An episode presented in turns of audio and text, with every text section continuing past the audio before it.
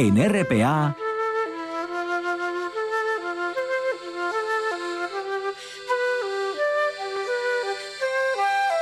Noche tras noche.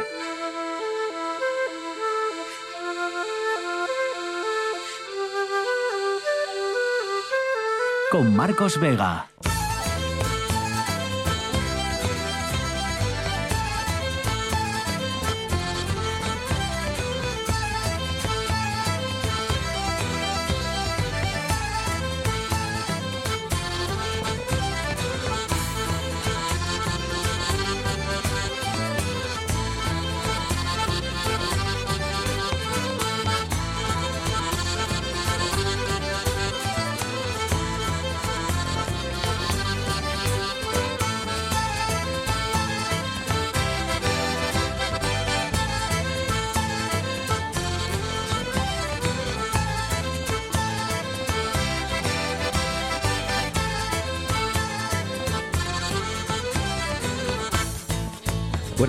Bienvenidos al espectáculo de la radio. Al viento, el frío y la lluvia, hoy se ha sumado la nieve. La nieve que ha obligado a poner cadenas en varios puertos de la red secundaria a lo largo de este martes. Bueno, de momento nada alarmante está dejando este, mm, este temporal. Recuerden consultar siempre el estado de las carreteras y la situación meteorológica antes de coger el coche en las próximas horas porque ahora lo que preocupa y lo que va a preocupar en las próximas horas y días son los ríos. Los ríos, la crecida de los ríos, de muchos ríos en Asturias y el deshielo. Juan Lorenzo al frente de la parte técnica con César Inclán en producción. Son las 9 y un minuto. Esto es Asturias y estas son, recuerden, las dos maneras que tienen de ponerse en contacto con nosotros a través del Facebook del programa, Noche tras Noche, Espacio RPA, o de nuestra cuenta en Twitter, arroba NTNRPA. En unos minutos, claro, le vamos a preguntar a nuestro hombre en las alturas, en las nubes, ¿hasta cuándo? ¿Hasta cuándo? Cuándo va a durar este temporal. Ayer nos dijo que hasta como mínimo el domingo no íbamos a tener una nueva normalidad, por así decirlo. Hoy no vamos a poder volver a la normalidad, pero a ver si, se ha aclarado un poco ese panorama y ese horizonte en el tiempo en Asturias. Un temporal que ha traído el invierno a lo bruto hasta nuestra región. Cerrado el campo San Francisco en Oviedo, Ferrer y Magdalena en Aviles por culpa de los árboles. Algunas eh, ramas han caído también en el centro de Gijón, clases suspendidas en Villaviciosa, cortado el tren con Galicia y por lo tanto un nuevo reguero de problemas. El más importante pues ese espectacular rescate de un ganadero que subió hasta la vertiente de Cabrales de la Sierra del Cuera para ver su ganado. En ese momento sufrió una indisposición y lo tuvieron que rescatar. Los servicios de emergencia lo localizaron ya además con síntomas de hipotermia.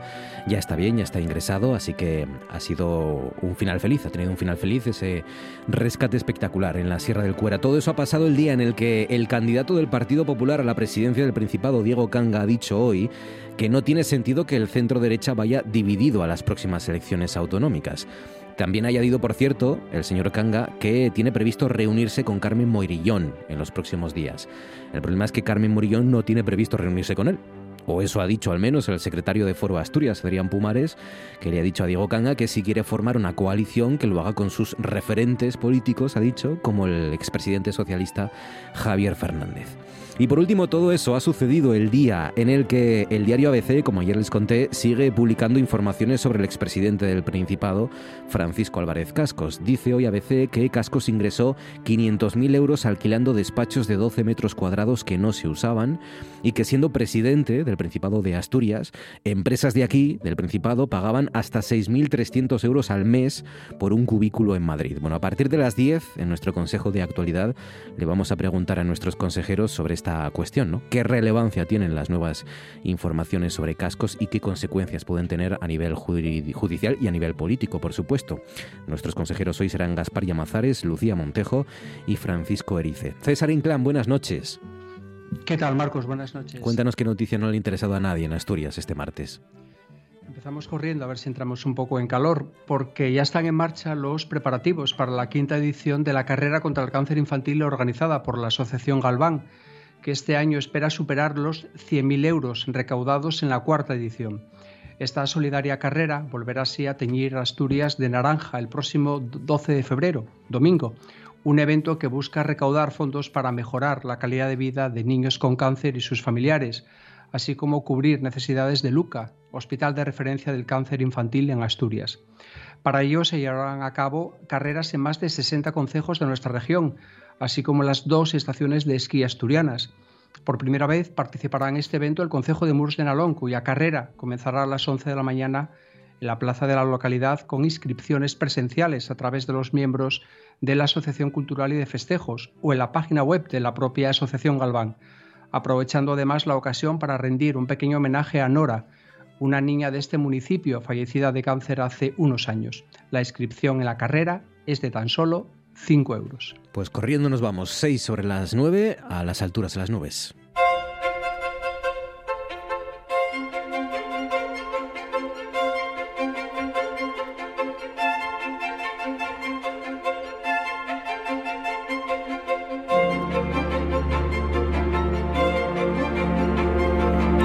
Espera un día más. Javier Martínez de Urueta con mucho que contar en, esta, en este temporal que está azotando Asturias, el Principado, durante varios días. ¿no? Colegios cerrados, inundaciones, nevadas. Esa es la novedad hoy en esta segunda jornada de temporal. Y le vamos a preguntar a Javier Martínez de Urueta cómo se va a presentar la tercera. Javier Martínez de Urueta, buenas noches. Hola Marcos, ¿qué tal? Buenas noches. ¿Qué tal, Urueta? ¿Cómo has pasado este martes? ¿Con mucho frío? Bueno, complicado. ¿Has salido de mucho casa? Frío, ¿eh? ¿Sí? ¿Has patinado algo? Nos hemos mojado, yo creo, Sí, casi todos, ¿no? sí, Con sí. lo que ha caído. Más incidencias todavía en todo Asturias, eh, la región en alerta y, y la borrasca Gerard, ¿no? La de ayer era, Mm. ya no me acuerdo cómo cuál era, Fien. Fien, Fien. Y la de hoy es Gerard, eh, Mm. que ha pegado y, y con fuerza además. eh, 35 puertos o accesos a núcleos poblados con, con uso de cadenas y, y el puerto de Tarna y los accesos a Laos y la Cubilla permanecen cerrados a, a esta hora. Villaviciosa azotado con fuerza el río Narcea en riesgo de desbordamiento. Ahora es un poco lo que, como comentaba al principio, preocupa, ¿no? Que, que Mm. sigue creciendo, sigue lloviendo y los ríos muchos ya no dan más de sí. O sea que hay que tener mucho cuidado. ¿Cuánta lluvia ha caído hoy? Cuéntanos, Javi. Pues mira, Marcos, eh, la verdad que ha caído más o menos parecido a ayer, ha llovido de la verdad que de forma muy intensa. La zona de Asturias donde más ha llovido ha sido en Nava, ahí se han acumulado 65 litros por metro cuadrado, por ejemplo, luego en Colunga han caído 50 y sobre todo también en zonas de costa, lo venimos diciendo estos días, el temporal de, de viento, ¿no? Sobre todo en Cabo Busto, que la racha más alta de Asturias ha llegado a los 133 kilómetros por hora.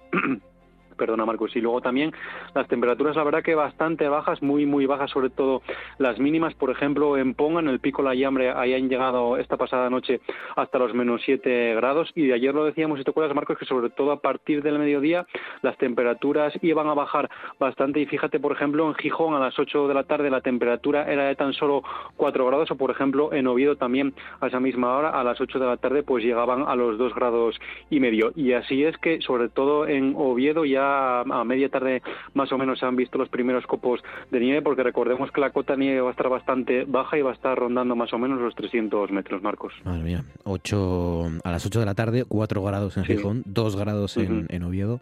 Mucho frío ya, esa es un poco la, la novedad, como contaste ayer, ¿no? Que iban todavía a bajar más las temperaturas y se ha notado en la nieve y, y, bueno, Mm. los mm, riesgos de aludes y las clases canceladas y suspendidas, la conexión por, por tren con Galicia. Eh, mm, mañana, ¿qué nos espera? Porque estamos ya muy pendientes de ver si mañana por lo menos Mm. algo arreglamos. Pues mira, mañana que va a ser la tercera, digamos, jornada del temporal, la verdad que va a ser una jornada más o menos parecida a la de hoy martes, todavía con nieve en cotas muy bajas, así es que todo el interior de Asturias está en aviso naranja por acumulaciones de nieve, sobre todo eh, pueden ser de 5 centímetros en torno a los 300-500 metros y luego de hasta 20 centímetros en cotas por encima de los 1000 metros. Las lluvias también serán de carácter bastante intenso, las precipitaciones, el temporal también en zonas de costa, sobre todo pues olas que pueden llegar a los 8 o 9 metros de altura y las rachas de viento pues que pueden superar incluso esos 100 kilómetros por hora, Marcos. Y también de cara a mañana pues las temperaturas todavía se, se espera que bajen bastante más, así que de cara a mañana sobre todo será una jornada bastante invernal por la nieve en cotas bajas y también por las temperaturas, Marcos. Madre mía, no me das buenas noticias nunca, ¿eh? Desde hace mucho tiempo ya, Javi. Madre mía, qué barbaridad. O sea que el, hoy fue peor que ayer, mañana va a ser peor Sí. que hoy, por lo que me cuentas, más o menos. Sí, A lo mejor no llueve sí. tanto, pero, pero va, es, va a hacer más frío, ¿no? Sí. Quizás ese Sí, es un poco el resumen. Oye, ¿y algo que me avances del jueves ya, venga? Pues mira, el jueves la, verdad que va a ser un breve paréntesis, pero bueno, va a ser una ligera mejoría porque sí que van a subir las temperaturas, va a llover mucho menos que en estas jornadas de, de atrás, sí que la cota de nieve se sitúa algo más alta, en torno a los 500 o 700 metros, y otra vez sobre todo digamos que el aviso por nieve sobre todo ya se queda restringido a zonas de la cordillera y de picos, porque bueno, ahí en esas cotas, en esas zonas a partir de los 500 metros se pueden acumular 7 centímetros de nieve, pero como decimos, de cada jueves, Marcos, las nevadas dan un paso atrás, se restringen en zonas de la cordillera y las lluvias también lloverá con menos intensidad y las temperaturas subirán algo, Marcos. Bueno, pues nada, una pausa el jueves. ¿Dices eso de pausa porque el viernes se vuelve otra vez a las andadas o por qué? El viernes vuelve otra vez y parece que bueno que va a acabar antes de cara al sábado que se espera que ya tengamos unas jornadas más estables de cara al fin de semana, Marcos. Bueno, pues nada, mañana te lo volveré a preguntar. Javi, cuídate, amigo, gracias, un abrazo fuerte.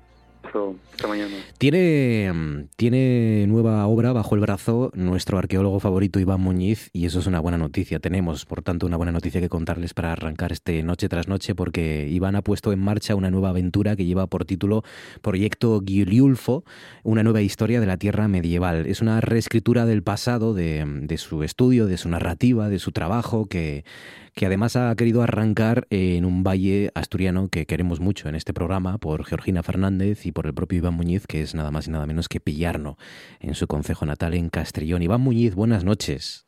Oh, buenas noches, Marcos. ¿Cómo estás, Iván? ¿Qué tal? ¿Bien? Muy bien, pues escuchándose y, compartiendo experiencias sensitivas con el frío y, la lluvia, que aquí también está cayendo a lo gordo. ¿Has tenido algún problema con la lluvia, con el frío, con la nieve?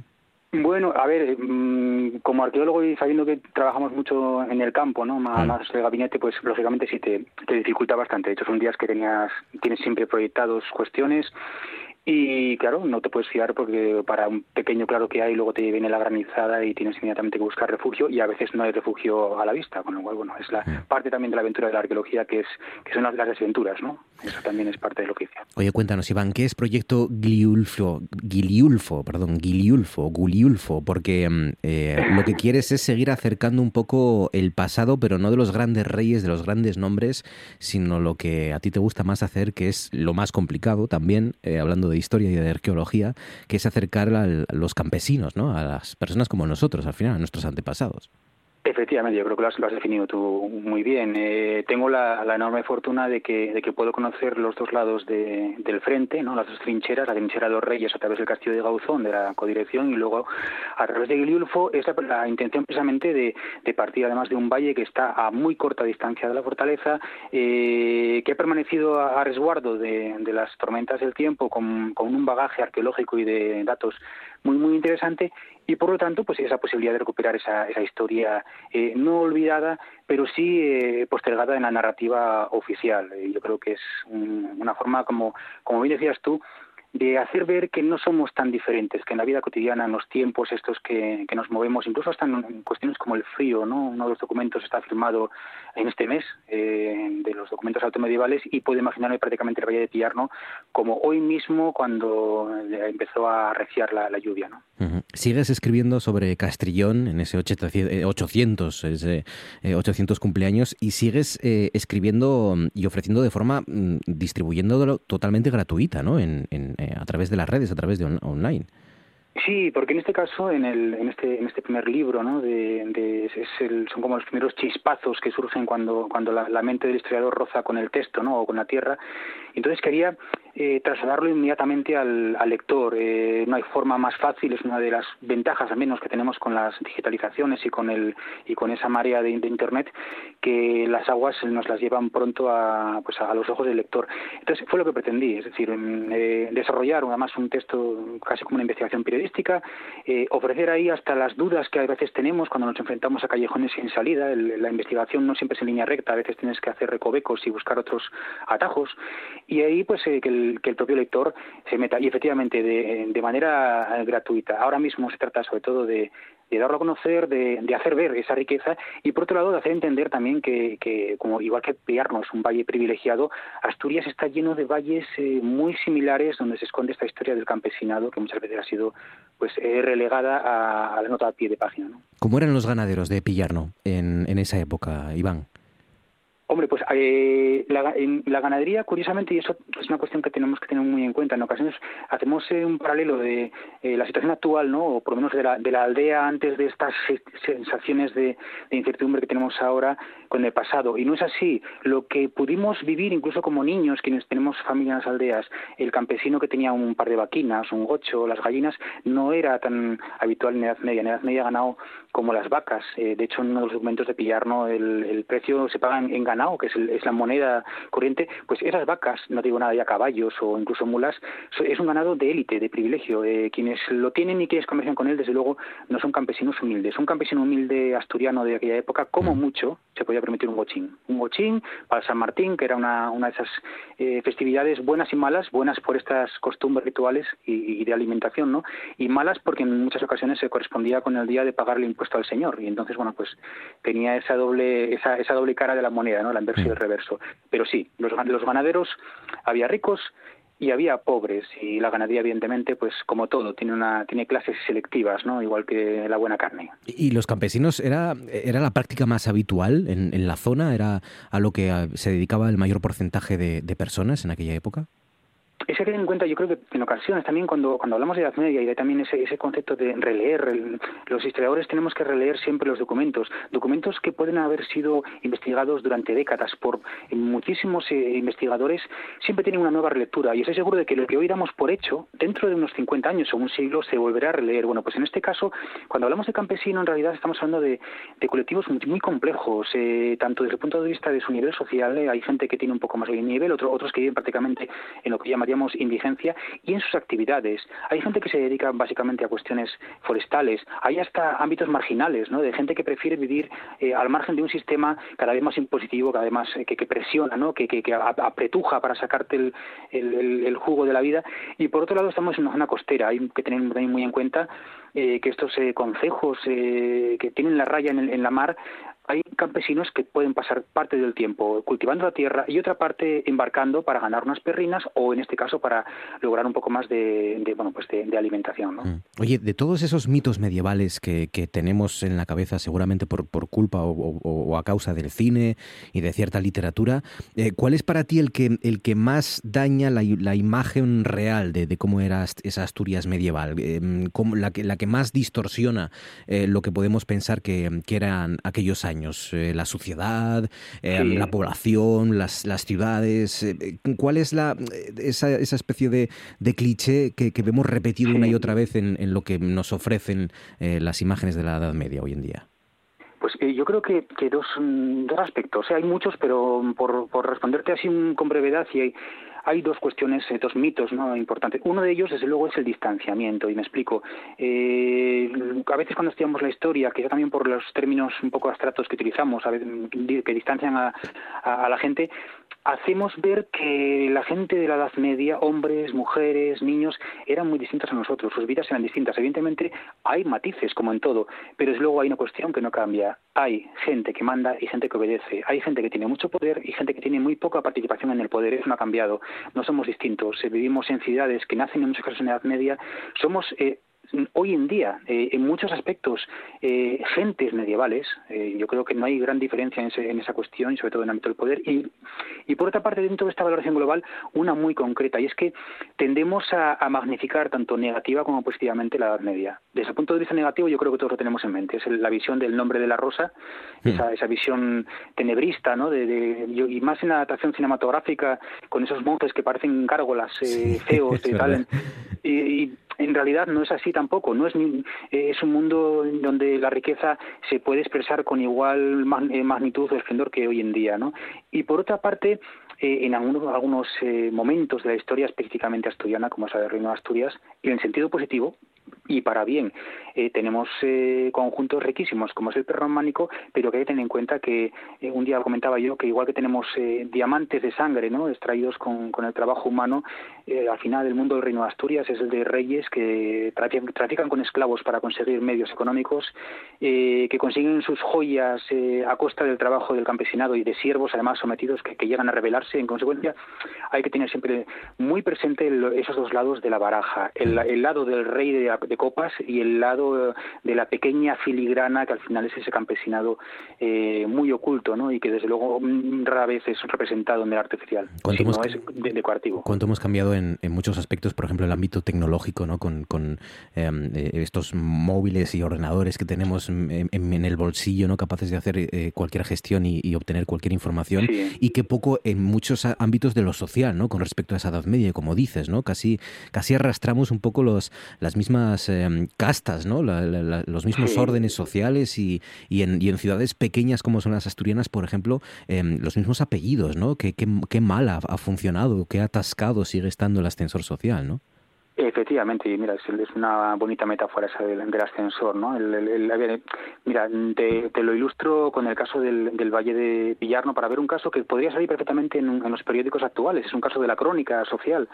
Eh, dentro de, uno de los aspectos que, llevan o que actúan de, bueno, pues de hilo conductor está eh, discusiones por tierras, pleitos y por otro lado un proceso por el cual los campesinos eh, van siendo poco a poco situados en el fondo de valle. Y te lo comento porque precisamente, dado que hoy sufrimos el frío ¿no? de estos mm. días, hay que pensar en lo que te comentaba al inicio del todo. El frío de un invierno del siglo X o del siglo XI, cuando los campesinos ni siquiera tienen la posibilidades de asustarse con la factura de la luz al final de, mes, ¿no? de calentarse en casa con un, con un radiador. No, viven en cabañas que tienen las paredes de, barro. Los techos son de teitao, como los teitos de, de, Somiedo. Entonces, imagínate qué vida en un invierno frísimo cuando los campesinos de Pillarno, hoy en día, que además lo, reflejo mucho en el libro, que es la idea de ver que no cambian los sentimientos y las emociones, te lo dicen. Lo frío que es vivir ahí en febrero, por ejemplo, eh, cómo la, niebla y la nieve o, la helada o la helada no desaparecen de las curvas eh, que están en sombra. Bueno, pues esto, eh, estos ámbitos eh, llevados a, los siglos X o, a los siglos XI eh, indican que desde luego ese campesinado que fue trasladado a, los fondos de valle seguramente no, no fue de manera espontánea. es difícil de pensar, sinceramente, que un ser vivo, un ser humano, prefiera vivir en un ámbito mucho menos cálido, pegado al río, por muy fértil que sea la tierra, porque además para fertilizar una zona de río hay que tener medios, no, no vale únicamente con una fesoria ¿no? o, con, un arao de, de, madera. Entonces, comentaba, y respondiendo y rematando un poco la respuesta, eh, que, mm, recuerda mucho al momento en el que eh, los industriales se sitúan a los eh, obreros en los poblados cercanos a las fábricas, los lugares más insalubres, más mm. contaminados, pero eso sí, cerca del espacio de donde están extrayendo la riqueza. Pues esto, para que veas hasta qué punto no ha cambiado nada, es decir, el poder atrae a los trabajadores hacia zonas cercanas. ¿Por qué? Porque abaratas transportes y porque los tienes más controlados. Es una forma de control social que en nuestro caso nos, nos, llevan y nos, y nos traen. Los, mm. somos generaciones que vivimos etapas en las que los cines y comercios estaban más dispersos en el núcleo urbano y hoy en día, en cambio, los tenemos concentrados en las grandes áreas comerciales. ¿Lo hemos elegido nosotros? No, nos lo han, nos lo han marcado. Estamos Sí, sí, estamos eh, más cerca de lo que de lo que nos creemos. Proyecto Guiliulfo, Guiliulfo, eh, una nueva historia de la tierra medieval, una reescritura del pasado y de Pillarno, del, del Pillarno de Iván Muñiz, que se puede ver y se puede leer dónde, en qué página web, Iván. Pues mira, eso es eh, nada, cualquier eh, oyente que, esté interesado eh, puede escribir al correo electrónico en proyecto, todo junto, arroba gmail.com. como ha hecho otras personas, les respondo inmediatamente y les envío el, ejemplar, además ya con la autorización, ya lo digo, en las ondas, ¿no? para que lo difunda la, radio, que es un medio muy bonito para difundir las noticias, que con el permiso ya para que ellos mismos a su vez sigan esa cadena de transmisión hacia otras personas, ¿no? hacia otros conocidos. Qué guapo. Proyecto Guiliulfo, una nueva de, tierra, de la tierra medieval. Iván Muñiz, cuídate amigo, gracias y un abrazo fuerte como siempre. Un abrazo muy fuerte, Marcos. Esto es...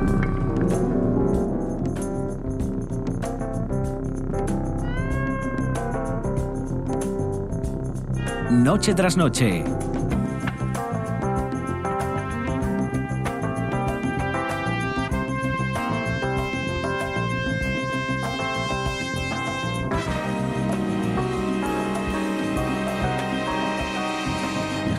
eh, adelante en el tiempo. Dejamos la Edad Media y nos vamos hasta, mm, hasta el siglo pasado, hasta el siglo pasado, principios del siglo pasado, para rescatar a un hombre que cumple 20 años de su fallecimiento y que, mm, y que tiene una nueva inauguración, una nueva mm, exposición, mejor dicho, en Alcalá de Henares, cuya comisaria es nuestra conservadora de museos, doctora en Historia de Arte y escritora Alicia Ballina. Alicia, buenas noches. Buenas noches, Marcos. ¿Qué tal? ¿Cómo muy bien, muy bien, Alicia. ¿Marchaste a pronto de a, tiempo de Asturias para evitar el, el, temporal o no? ¿Te pilló? Sí, desgraciadamente ya llevo bastantes, bastantes días aquí en Madrid, así que, pero bueno, hubiera sido estupendo pasar el temporal en casa, ¿eh? o sea que, que no me hubiera importado nada, pero las obligaciones mandan, así que estamos de regreso ya hace días para poder inaugurar, si todo va bien, este próximo jueves, pasado mañana, como tú decías, la, la exposición que conmemora el 20 aniversario del, fallecimiento de Eduardo Úrculo. Eduardo Úrculo, el jueves inaugura, eres la comisaria de esta exposición en, en Alcalá de Henares. Oye, ¿por qué Alcalá de Henares, eh, Alicia, para empezar? Pues eh, casualmente, bueno, yo tengo muy buena relación con la Consejería de Cultura allí porque ya he trabajado con ellos en varios proyectos y entonces, bueno, eh, ya tenía la idea de hacer una exposición sobre Úrculo precisamente para conmemorar ese 20 aniversario y, ellos fueron los primeros, digamos, que, rompieron el hielo y, dijeron, pues venga, la inauguramos nosotros en, en enero, estará, ya os digo, desde el 19 de enero hasta el 9 de abril, aprovechando también que cogeremos eh, la, Semana Santa. Y luego es una exposición que afortunadamente va, a itinerar, estará en Málaga, estará en Jaén, eh, haremos también, por supuesto, en Asturias una gran retrospectiva, y, pero ahora lo que nos ocupa es, es, Alcalá, ¿no? que desde el principio se volcaron muy mucho con este proyecto. Mm. Úrculo, Eduardo Úrculo, uno de los exponentes del arte pop en España, eh, que vizcaíno, o fue, era vizcaíno de, nacimiento, pero que muy de muy guaje vino para aquí, ¿no? Para Asturias. Ya, ya arranca ya su infancia, digamos, ¿no? En, nuestra región. bueno, sí. Eh, a ver, también eh, yo sé que la, la imagen que tiene la gente de la obra de Úrculo es ese arte pop que tú mencionas, ¿no? Ya entrado en la década de los 70 del siglo pasado, o esa idea del viajero, de los sombreros, paraguas, maletas, zapatos, etcétera, ¿no? Pero Úrculo tiene una, una parte interesantísima que yo he querido resaltar también en esta, en esta muestra, que es esa primera etapa de la que, si quieres, hablamos ahora precisamente por, por eh, situar un poco su biografía, pero como te digo, tiene una primera etapa muy vinculada a Sama de Langreo, eh, muy vinculada también a, a, esa, a esa, expresionismo, ese, ese dolor, esa miseria y ese humanismo muy, muy goyesco incluso, ¿no? De, esa, de esos años 50, cuando exponía eh, aquí en Asturias antes de viajar a París, como viaja a principios de los 60, pero es una exposición que recoge esa primera parte muy desconocida y muy expresionista que si la gente se acerca a ver la exposición se quedará absolutamente sorprendido con la imagen de este úrculo de la década de los años 50 y principios de los 60. ¿eh? Claro, claro, porque eh, su familia tiene que mm, venir, tiene, bueno, va, va, viene a aprovechar las oportunidades que daba la cuenca minera y en esos años es donde él ya empieza a conectar con con, todo ese, impresionismo, ¿no? Con, con eh, Modigliani, con Van Gogh, con Toulouse-Lautrec y, y, empieza a conectar con esa, con esa bohemia de París, ¿no?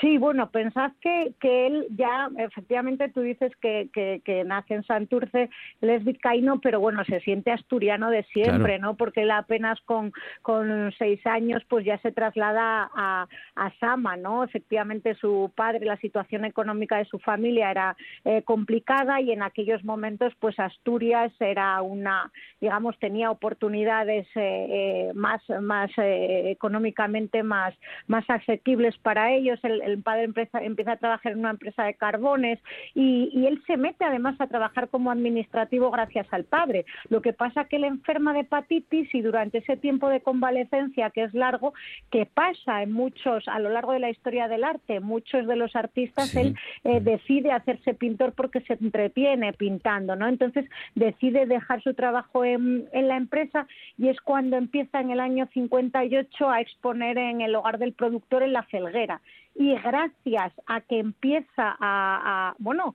a hacer estos primeros trabajos es el ayuntamiento de Langreo el que le da una beca. Y, con esa beca va a Madrid. Y allí fijaos cómo él trabaja en bueno recibe clases nocturnas en el Círculo de Bellas Artes.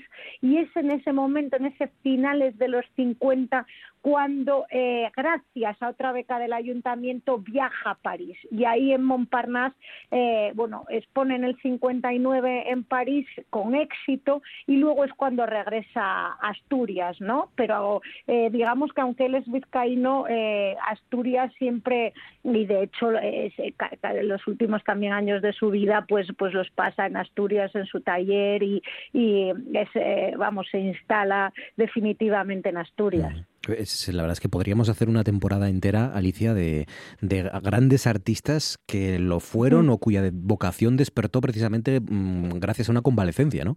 Eh, o por una enfermedad, por un periodo el que les obligó a, empezar a crear y así a dibujar, escribir, ¿no? En, en una cama, tumbados en una cama. Sí.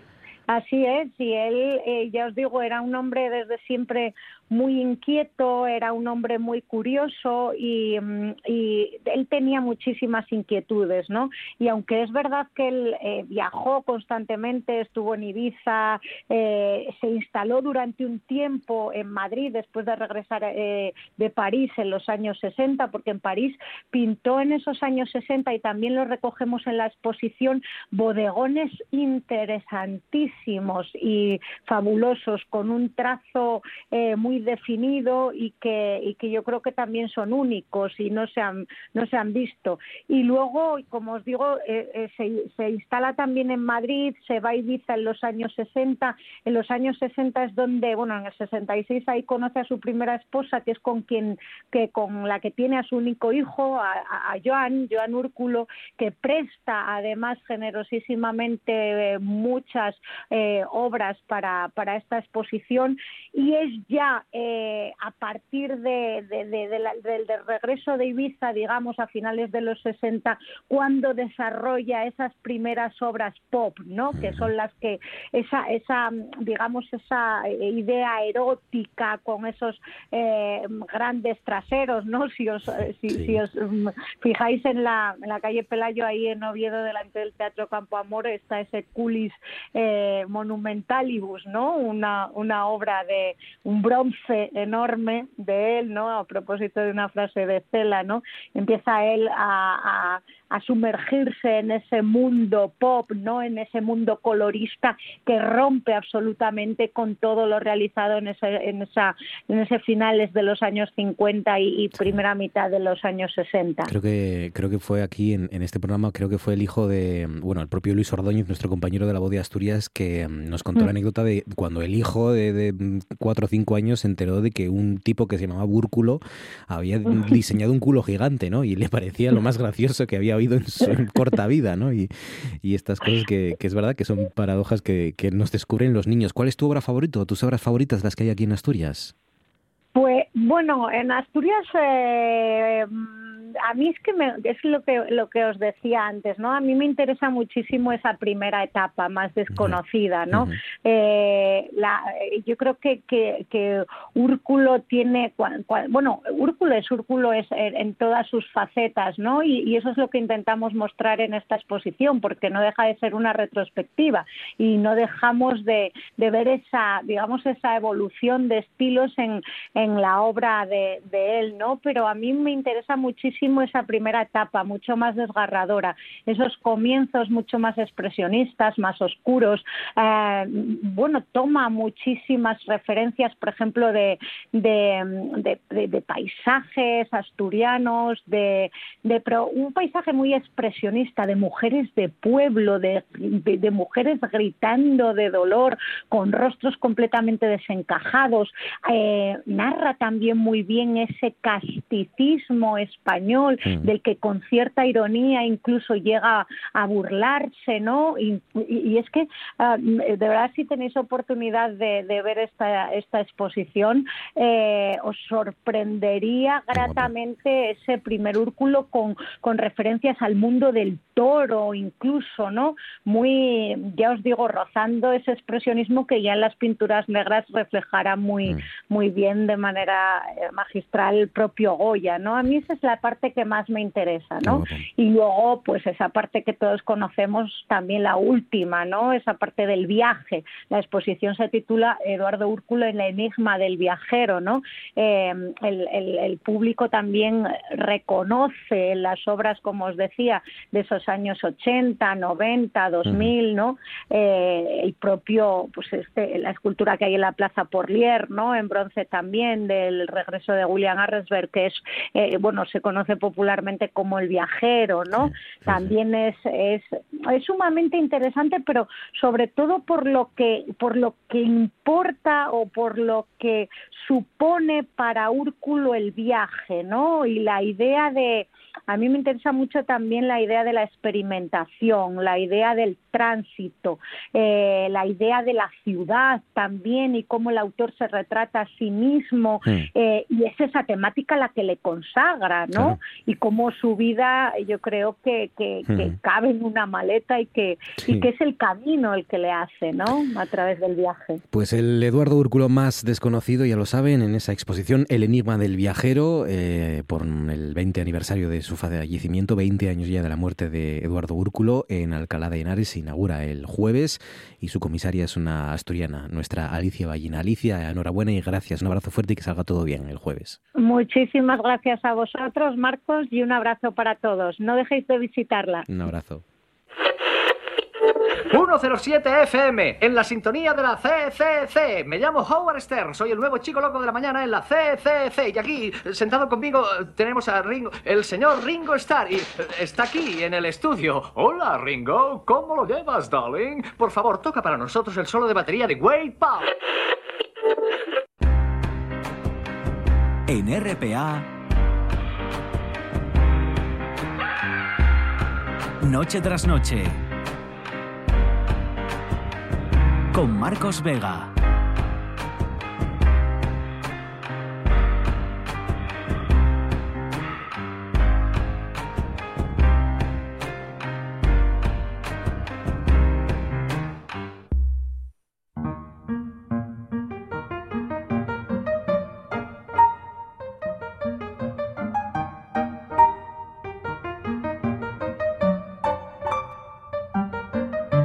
Noche tras Noche Pérez y Margolles.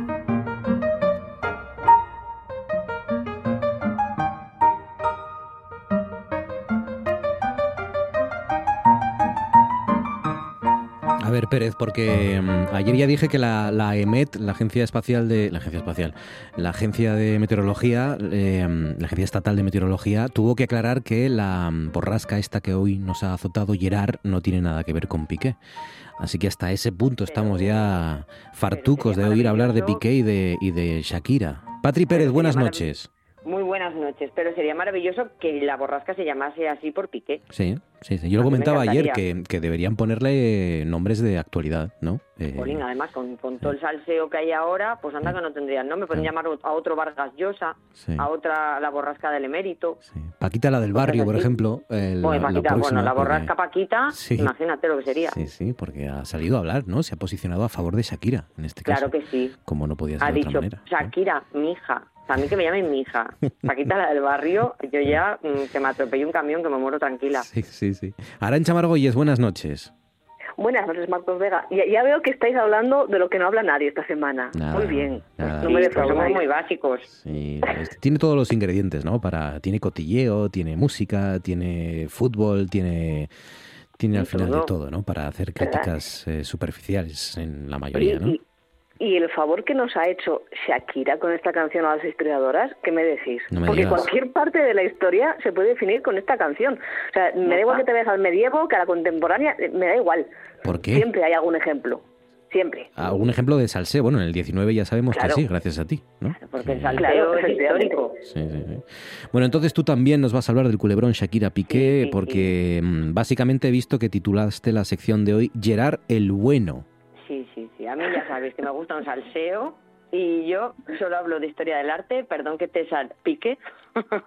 Llevo toda la semana con esta tontería, ¿eh? Y me tenéis que aguantar. Bueno, eh, eh, alguien, decía ayer en Twitter que sí, que la borrasca Gerard va a salpicar mucho. Claro, a ver, o sea, ahora ya lo del claramente y el salpique ha llegado para quedarse. Hmm. Que vamos, que menuda semanita nos espera con Gerard, con los dos, porque tenemos por un lado a Piqué, que está haciendo vida de mileurista, para saber cómo se siente con un Casio en la muñeca, llegando al trabajo conduciendo un Renault. Mm. Pero resulta que ayer entró en escena el otro Gerard, que es el nombre de la borrasca esta que está convirtiendo Asturias en el arranque de la peli del Mago de Oz. También el otro día me pareció ver a la bruja del oeste por ahí volando. Sí, sí, sí, Hoy ya me pareció encontrar a uno de los cuatro eh, estos de, del apocalipsis ya, ¿eh? Los jinetes, del apocalipsis. Por Avilés hubo un momento que me pareció y amigas, como dicen que no hay dos sin tres, yo hoy os traigo el tercer Gerard, concretamente un artista francés del neoclasicismo llamado François Gerard, así que dentro cabecera.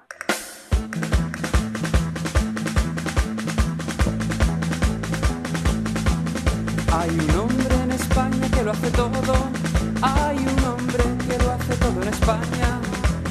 Es el que escribe las canciones de la radio, el que te sirve las copas, el que te vende el diario. Hay un hombre en España que lo hace todo. Fue muy simpático comprobar cómo a lo largo de estos días los medios de comunicación, sobre todo periódicos digitales, por un lado ponían reportajes explicando lo que era un Casio y lo que era un Twingo a los más jóvenes, a los veinteañeros, y por el otro lado explicándonos a los ya más mayorucos que, que era una tiraera o que era hacerle beef a alguien. Bueno, yo lo del beef me, me, tuvo loquísima también, que lo tuve que buscar, lo reconozco. Soy una señora mayor. Hacer beef es, por lo visto, mandarle indirectas personales ¿no? a alguien que conoces a través de eso, de la música o de los medios de... Mandarle indirectas, pero beef no era ternera. Sí, sí, sí. Yo, pensé que iba por ahí, pero yo creo que no tiene ninguna conexión. Hacerle beef a alguien, no sé. Bueno, son cosas de estas modernas, que esto ahora las señoras mayores como yo, pues lo que vamos a hacer es interiorizarlo y cuando te juntes con la chavala de un instituto, pues lo usas y te miran así como cruzado, como diciendo, pues usted señora, Sí, porque, lo más probable es que la semana que viene haya pasado de moda ya, ya esté de moda y ya haya otra palabra. Pero bueno, por eso hoy vamos a hablar de cosas que no pasan de moda, como François Gerard, un pintor neoclásico, y concretamente la, una pintura de este artista que podemos disfrutar en el Louvre, ¿no? Eso es, os traigo una pintura muy chula llamada Cupido y Psique, con la cual el artista nos habla de una idea que el patriarcado nos ha metido hasta el tuétano a todas, que es la idea del amor romántico.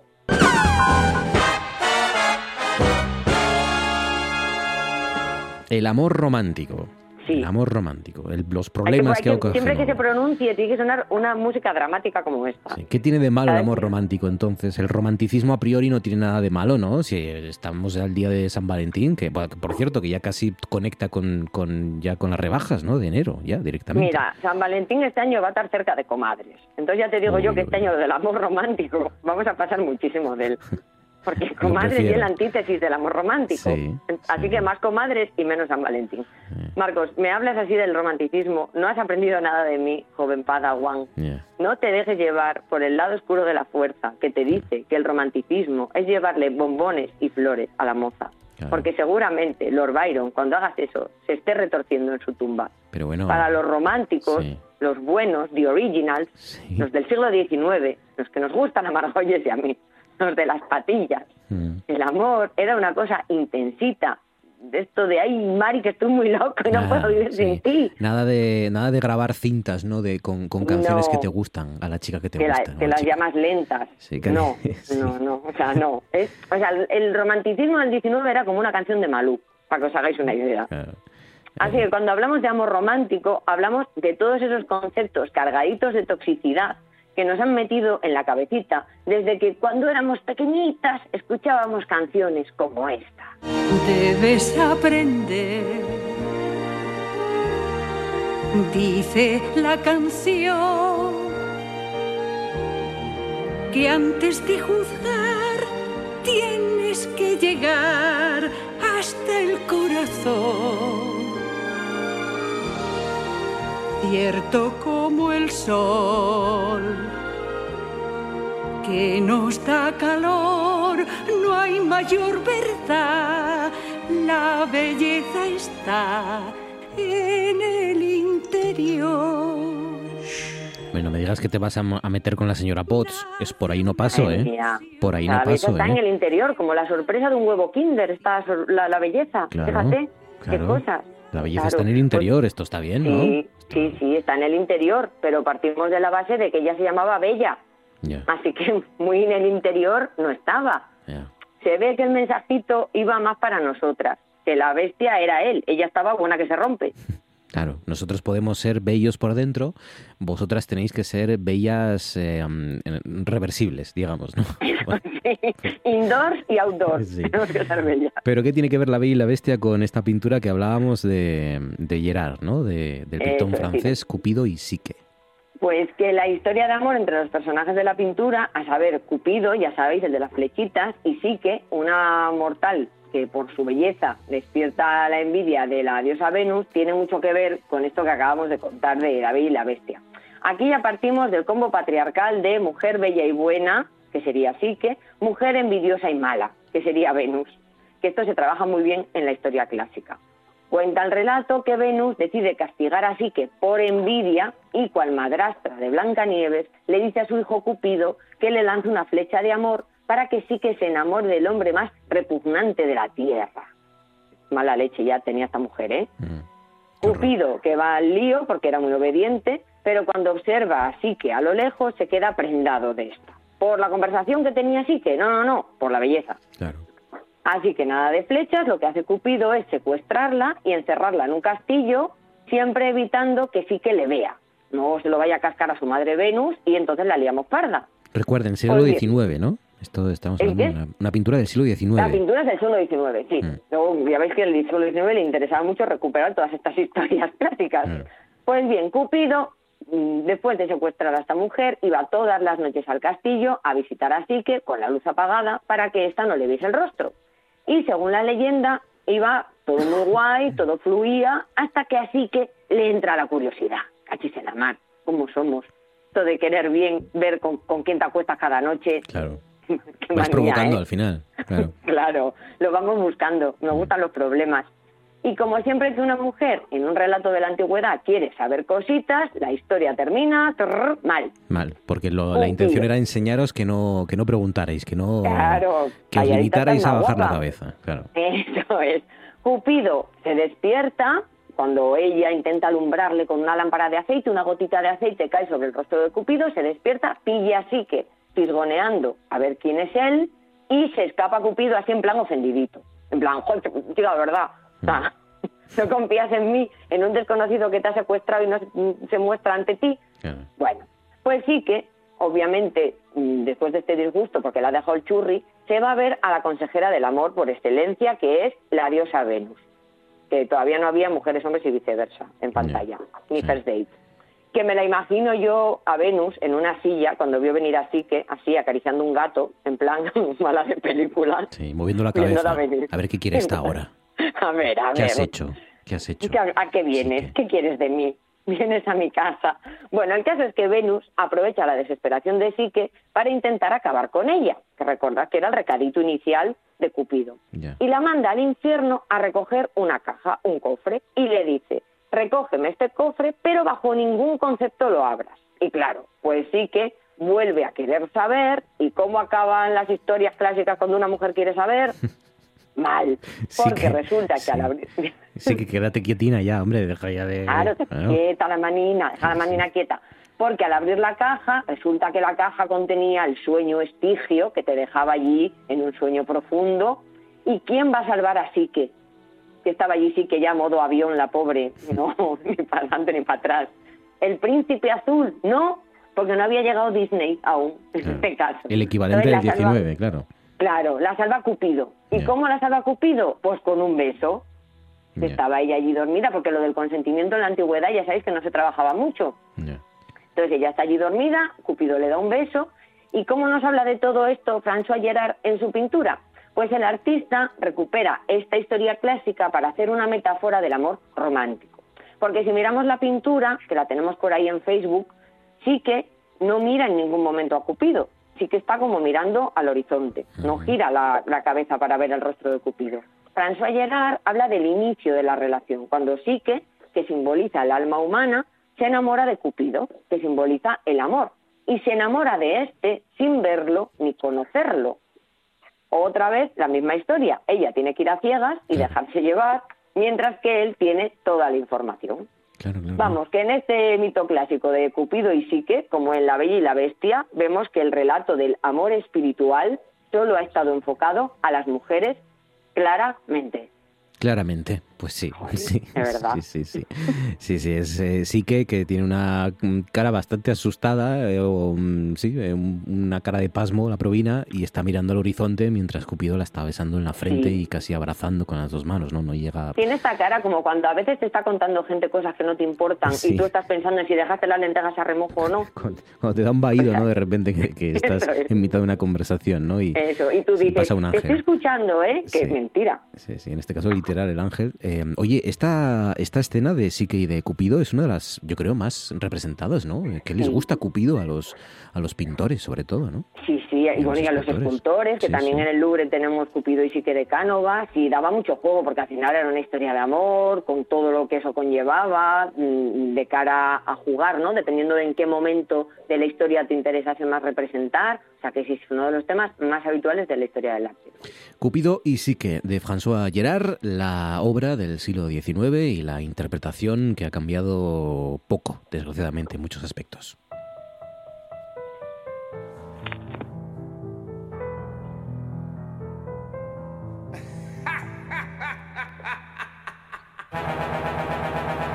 Tengo una nota, no la toca ni Beethoven. Tengo una nota, no la toca ni Beethoven. Tengo una nota, no la toca ni Beethoven. Con los arrebatado, los ojitos se me ponen. Tengo una nota,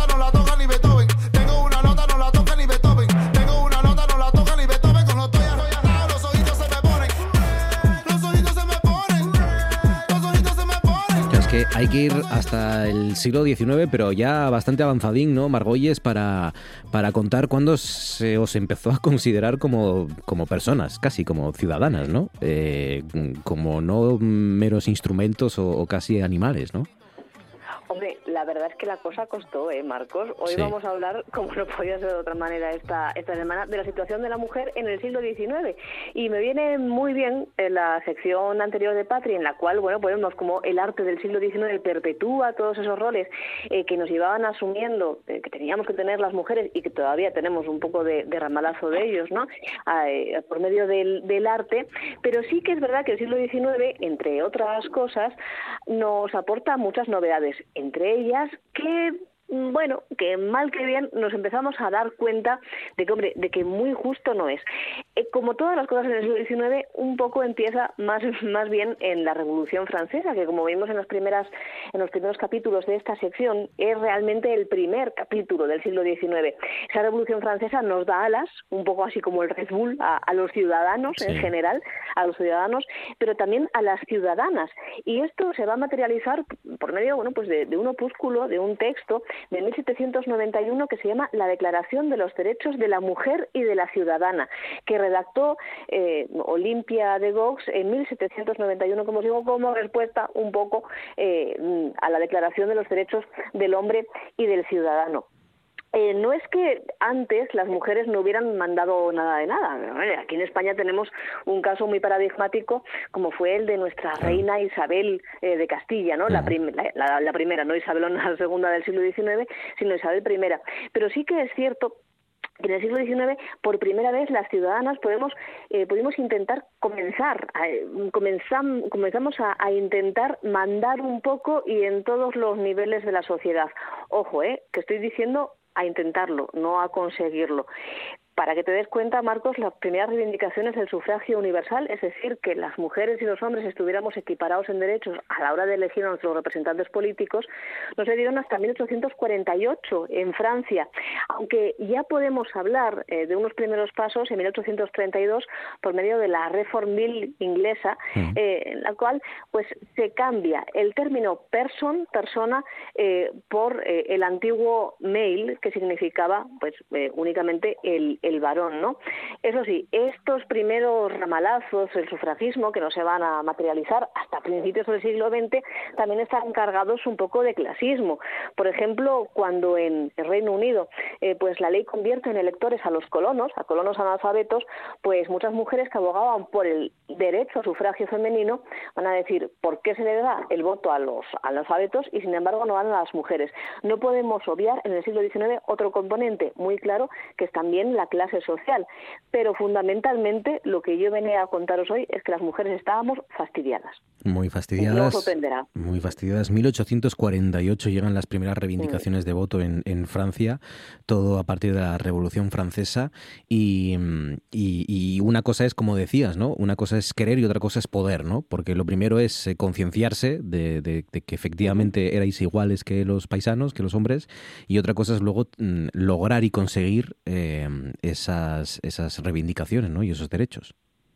Claro, primer problema para poder conseguirlo, que las mujeres, eh, todas ellas, eh, también las que no gozaban de un privilegio especial por haber nacido en cuna rica, en, cama rica, pudieran tener acceso a una educación y que por tanto pudieran llegar formadas también en igualdad de condiciones con, los varones, aunque estos tampoco lo tenían muy fácil los, los pobres. Seguimos con el ejemplo de Francia, Marcos. En 1832 no existían escuelas para niñas, sí que es cierto, bueno, porque las nobles o las burguesas de más alta alcurnia podían disponer de eh, los, servicios de una institutriz, pero no van a tener escuelas públicas las niñas en Francia, estamos hablando hasta la ley Salud, que es en 1850, y sobre todo eh, la ley Duruy en 1867, por medio de la cual en cada municipio, a partir de 500 habitantes, tiene que haber obligatoriamente una escuela infantil para, para niñas. Estamos hablando en todo momento solamente de la enseñanza primaria porque en Francia hasta 1925 no se puede hablar de una igualdad real en, en la educación. Claro, evidentemente hablamos de un siglo en el que las tasas de analfabetismo, tanto para hombres como para mujeres, son muy elevadas, pero que también tiene otra cosa muy importante que habremos estudiado todos en el, instituto, ¿verdad?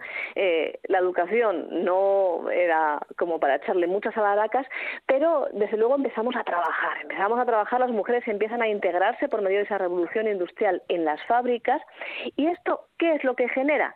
Hombre, pues en un mundo en el que estamos discutiendo si las mujeres podemos votar, si las mujeres podemos siquiera aprender a leer o, a escribir, pues desde luego la incorporación de la mujer al mundo industrial tampoco va a ser una gran cosa. De hecho, muchas de las leyes que se hacen para proteger a la mujer, eh, para proteger a la mujer obrera, la van a equiparar qué sorpresa, otra vez, a los niños. Eh, cuando se legisla acerca de, acerca de esto, se tiene un proteccionismo, un paternalismo que nos equipara con niños. Por ejemplo, en 1874, en el Reino Unido, se excluye a las mujeres y a los niños de hacer trabajos subterráneos. Incluso se llegan a escuchar teorías, Marcos, eh, para, mm, bueno, pues para ese techo de cristal que tienen las mujeres en el siglo XIX y que mm. ya en el siglo XIX se empieza a reivindicar que no tiene que existir, o esa desigualdad salarial, esto todavía sigue vigente a día de hoy, pues empezamos a escuchar teorías acerca de que las mujeres son naturalmente ineptas, dicen algunos, que tienen además menos necesidad de alimentos, porque como somos más débiles, como más flojuchas, pues entonces tenemos que mm, tenemos, necesitamos menos para comer. Entonces, ¿para qué vamos a cobrar demasiado? Y esto va muy a la saga de lo que nos estaba comentando Patri, de esa mujer subyugada al varón, porque claro, ¿para qué va a querer dinero una mujer si ya se lo puede traer el marido? Esto es el eje fundamental eh, por medio del cual se va a regir todo el siglo XIX, que la mujer es mujer gracias a que tiene un señor marido. Eso es lo importante. De, cero pasasteis, ¿no? De, del ostracismo absoluto, ¿no? Pasasteis a eh, entrar en el mercado laboral, a empezar a trabajar, pero ahí lo que os dejaron, lo que os permitieron a las mujeres fue, eh, pues eso, ser básicamente mm, menores de edad, ¿no? Tratadas como menores de edad en el trabajo y en todos los ámbitos eh, de la familia y de las administraciones. Efectivamente, esto no era cosa nueva. De hecho, el siglo XIX, una de las cosas que se va a cargar aquí en España son unas famosas leyes que venían ya desde muy, muy antiguo, desde muchos siglos atrás, que son, eh, bueno, pues diversas leyes, sobre todo las leyes de Belellano, que impedían a las mujeres firmar contratos de compraventa, actuar eh, como, bueno, pues como ciudadanos de libre derecho que tienen eh, bienes, que, que los venden, etcétera, etcétera, eso va a desaparecer con la entrada en vigor de nuestro nuevo Código Civil a finales del siglo XIX, es verdad. Desde hacía ya un tiempo esas leyes podían renunciarse a favor de las mujeres o en contra de las mujeres, porque curiosamente esas leyes de Belellano que nos impedían comprar, por ejemplo, una tierra o vender una tierra que fuera nuestra propiedad, podíamos renunciar a ellas, pero siempre se ponía en la escritura la advertencia de que renunciábamos en contra nuestra, porque esas leyes supuestamente nos defendían a nosotros, nos defendían de meternos en líos, de acabar en la cárcel, etcétera, etcétera, cosas que eh, podían hacer perfectamente por nosotras nuestros maridos. Os voy a leer un, pequeño, muy pequeñín fragmento de un artículo muy interesante acerca de, ese, de esa mujer del siglo XIX y de, las cosas que podía hacer y sobre todo las que no podía hacer, que es de Nicola Ornoz Duke en, en la Enciclopedia de Historia de mujeres de George TV, que es bueno, pues una muy buena manera de acercarse a la historia de las mujeres a lo largo de la humanidad, que dice eh, eh, bueno, pues eh, mencionando ¿no? las leyes francesas, dice que, por ejemplo, una causa de divorcio en Francia en el siglo XIX era, por ejemplo, el contagio de sífilis, pero ojo, el contagio de sífilis por parte de la esposa, en el caso de que ésta fuera la primera afectada, que la primera, bueno, pues diagnosticada con la sífilis fuera la esposa, pues eso generaba un divorcio directo. Y dice, pues en ese caso es forzosamente adúltera. Por el contrario, al marido solo se le considera culpable se ha transmitido la enfermedad a sabiendas y repetidamente a una mujer, cuidado, irreprochable. Si tenías algún tipo de reproche que te podían echar encima, entonces ya no. Que el reproche podía ser que, yo qué sé, que un día te pusiste falda, vete tú a saber, o que miraste con ojillos a, le pusiste ojillos a un paisano. Claro, que, que, ibas provocando. De ahí, de ahí la importancia que todavía en el siglo XX, pues cuando eh, vemos eh, cualquier tipo de juicio, va a tener el que el abogado se afane eh, repetidamente en demostrar que las víctimas son mujeres irreprochables, son mujeres que no tienen ningún tipo de, de suciedad, de deshonra. Cuando, por ejemplo, suceden los crímenes de Jack el Destripador a finales del siglo XIX en el Reino Unido, tarda mucho en salpicar a la prensa porque están salpicando, bueno, pues eso, pues a mujeres que desde luego tienen, eh, no, no son mujeres morales eh, para, para la sociedad. Lo que pasa es que luego, evidentemente, pues ya se sale por la tangente tanto que, que se va a, comentar más. La mujer, por ejemplo, en Reino Unido y también en Francia, toma siempre la nacionalidad del, del marido, salvo que el Estado, bueno, pues eh, diga, lo, diga lo contrario. Sabemos que la mujer francesa, la mujer inglesa pierde su apellido sin que ningún texto jurídico la obligue expresamente a ello, simplemente está dentro de, dentro de las costumbres. Y, y todas, eh, todo este tipo de, de leyes eh, bueno, pues van afectando a, a, esa, a esa faceta ¿no? del amor romántico que comentaba Patri, esa, eh, esa ligazón que tenemos las mujeres con el marido, sí o sí. No solamente es una cosa cultural, no solamente es una cosa que nos hayan enseñado los poetas románticos, sino que también nos lo dicen las leyes. Por ejemplo, ¿sabíais que el marido en el siglo XIX podía utilizar la, coerción, llamar a la autoridad para hacer volver a, a, una mujer que se hubiera ido de su casa, pues una mujer que hubiera abandonado ¿no? el domicilio familiar, podía utilizar, y esto a suceder hasta, hasta bien entrado el siglo XX, eh, eh, podía ser obligada manu militari a, a, volver a casa. Dice, a fin de no hacer depender, leo literalmente, de los caprichos e incluso del delito de la esposa, un nuevo tipo de separación de cuerpos subversivo de los derechos generales del cuerpo social. Por ejemplo, y con esto acabo, Marcos, y vuelvo al tema de actualidad. Por ejemplo, casos de adulterio. Mm, me diréis, en el caso de España, bueno, en el caso de España, en el caso de Francia y en el caso de Gran Bretaña, ¿en qué momentos nos podíamos divorciar? Hombre, si había un adulterio, pues nos podríamos divorciar en cualquiera de, en cualquiera de las direcciones, ¿no? Claro. ¿Qué creéis? Claro, esto es lo más justo, ¿no? Si somos iguales. Claro. Claro, pues no, la cosa es que no éramos iguales.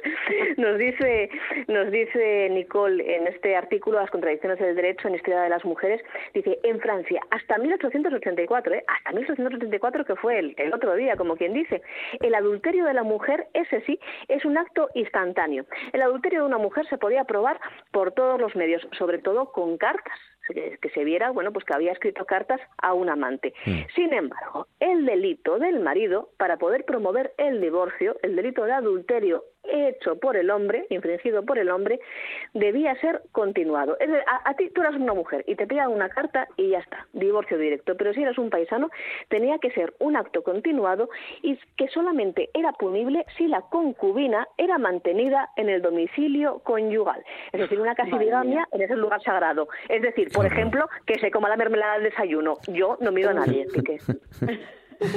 Madre mía, sí, sí, tenía, tenía que haber, eh, bueno, varios botes de mermelada para que ya casi rozando el 1900, te, si fueras paisano, te, se pudiera divorciar, ¿no? Tu mujer eh, de ti por, por adulterio. Qué barbaridad. Y sin embargo, una sola carta servía para que un hombre se pudiera divorciar de, de su mujer. Eh, Sin embargo, esto eh, recordaréis, eh, bueno, vosotros no que sois muy jóvenes, pero seguro que muchos oyentes recuerdan que todo este tipo de cosas que estoy contando no pasaban hasta, bueno, pues, pues, pasaron hasta hace, como quien dice, el otro día, ¿no? Por ejemplo, una de las cosas más polémicas de finales de los años 80 y 90, me estoy refiriendo al siglo XX, fue si, si quitábamos o no esa, esa parte del derecho que era el deber conyugal, esa parte por medio de la cual, bueno, pues un marido podía violar perfectamente a su mujer porque ella le debía ese débito conyugal. Hay sentencias que son con las que empezamos a valorar que eso no era del todo justo, pero ya son de finales de los 80 y ya muchos pues estábamos haciendo nuestro tránsito por, por este mundo. Así que, como veis, el siglo XIX no hace más que copiar lo de los siglos anteriores y decirnos nosotros cómo nos tenemos que comportar. Lo de siempre. Fue el año pasado, 2000, sí, 2000, no, el, el, anterior, 2021, hace dos años, se cumplieron 40 años de la ley del divorcio y, fueron célebres esos reportajes en los que también aparecía, por cierto, un expresidente del Principado, como Álvarez Cascos, em, que, que, estaba en contra de esa ley y que defendía a la familia indivisible y que luego la aprovechó hasta varias veces. O sea que... varias veces. que lo trabajó. Exacto, claro, claro, sí, sí, sí. a ver, es que para criticar una cosa a Patri Pérez hay que conocerla, hombre. Claro, lo hizo por eso, no pasa Sí. Pues nada, eh, hasta, hasta Shakira eh, llega hasta el siglo XIX y, las interpretaciones. Hoy, hoy me quedo, me quedo con un, ya para cerrar el asunto, un tuit que puso Madre de Mamones en Twitter, eh, en el que aparecía eh, Piqué saliendo de su Twingo con su Casio, y al lado esta fotografía, ¿os acordáis del capítulo en el que Homer Simpson recupera a su madre? Y que la madre está sentada con Lisa y, el, y Homer no deja de hacer el imbécil para que le hagan caso, pues más o menos es un poco eso. En fin. Eh, Patri Pérez, Arancha Margolles, cuidaos mucho, compañeras. Gracias. Un abrazo fuerte. Un abrazo a vosotros. 6 sobre las 10. Ahora enseguida arrancamos en cuestión de segundos nuestro consejo de actualidad, nuestra tertulia. Siguen ustedes en la sintonía de noche tras noche. Esto sigue siendo RPA. Y vamos a enseguida analizar precisamente algunas de las cuestiones que tengan que ver con la actualidad, como por ejemplo esas informaciones que publicaba hoy, ayer ya empezó a publicar y hoy continúa el serial en el periódico ABC y en la que mm, indican que Cascos, como les contaba al principio, ingresó 500.000 euros alquilando despachos de 12 metros cuadrados que no se usaban. Siendo presidente asturiano, empresas del Principado pagaban hasta 6.300 euros al mes por, por cubículos en, en Madrid y, es la misma oficina, recuerden, por la que se cobró, creo que fueron 146.000 euros a foro como sede, como sede fantasma. Así que vamos a analizar ya nuestro, nuestra tertulia, vamos a analizar eh, este asunto y otros que, que, tengan que ver con la actualidad asturiana, española y internacional con Gaspar Yamazares. Gaspar, buenas noches. ¿Qué tal? ¿Cómo estás, Gaspar? ¿Qué tal has pasado este, este martes? ¿Bien? ¿Has sobrevivido al temporal? ¿Alguna incidencia en tu caso? He salido a dar una vuelta por la tarde y vamos, me he mojado un poco, pero mm, bueno. por el viento más que nada. Y luego, bueno, la sensación de frío que aumenta también. Pues nada, fuiste un valiente porque hay que lo mejor es no salir de casa hoy, o sea, algo que sea mm, imprescindible, eh, lo mejor es no salir de casa. Oye, y hablando de salir, em, continúas con las presentaciones del libro, ¿no? ¿Dónde, dónde te toca la próxima? Por si hay algún... Me toca esta semana en Valencia y la próxima en Sevilla y en Barcelona. Valencia y luego Sevilla y Barcelona, ¿no? Sí, yo creo que estoy ya en el último tramo de este libro. Oye, que estás con otro ya. Sí. Uy, ¿y te puedo preguntar por cuál o me puedes contestar de sobre qué? La democracia en la sociedad de las catástrofes.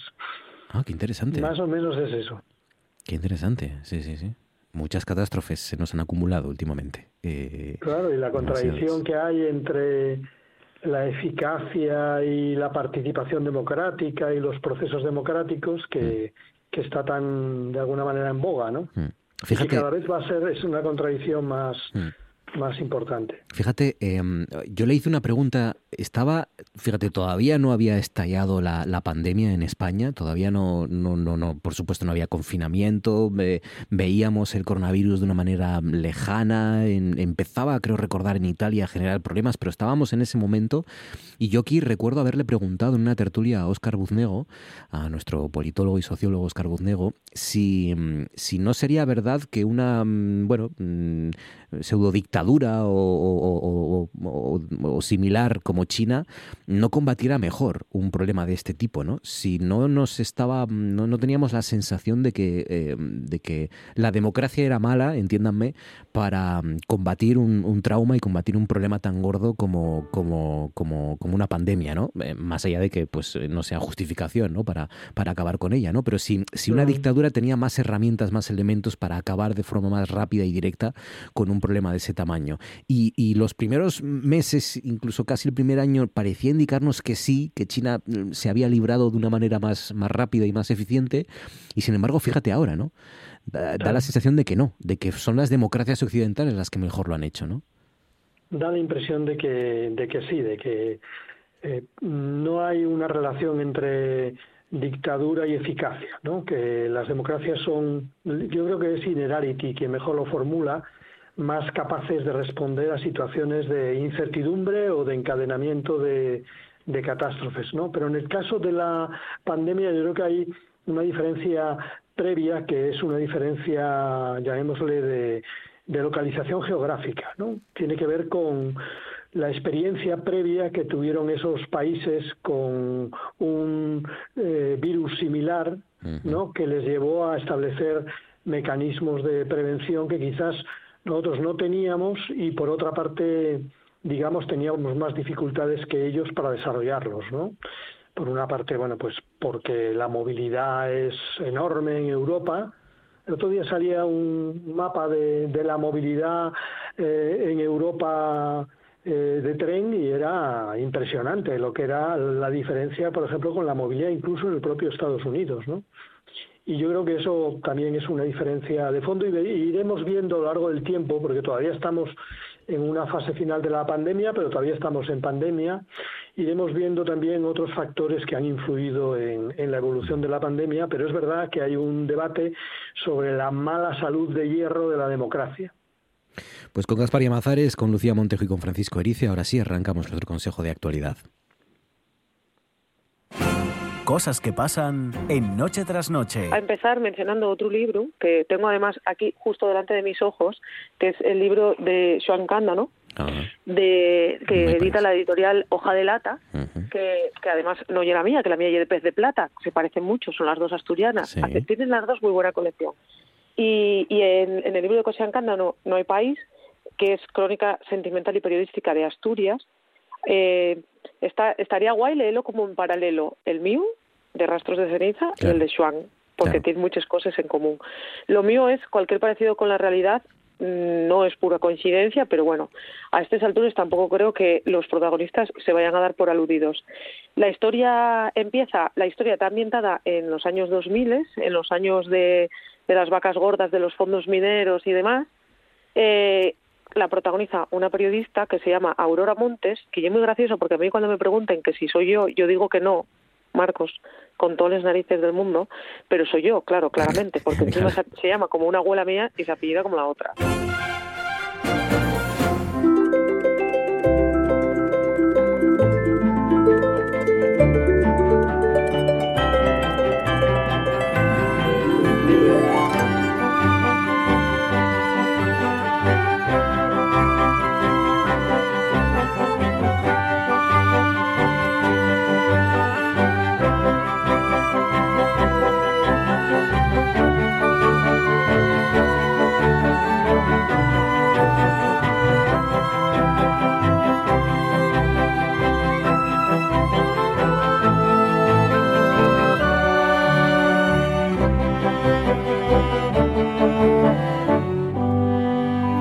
Gaspar Mazares, repito, nos acompaña la historiadora del arte, exdiputada de la Junta General, Lucía Montejo. Lucía, buenas noches.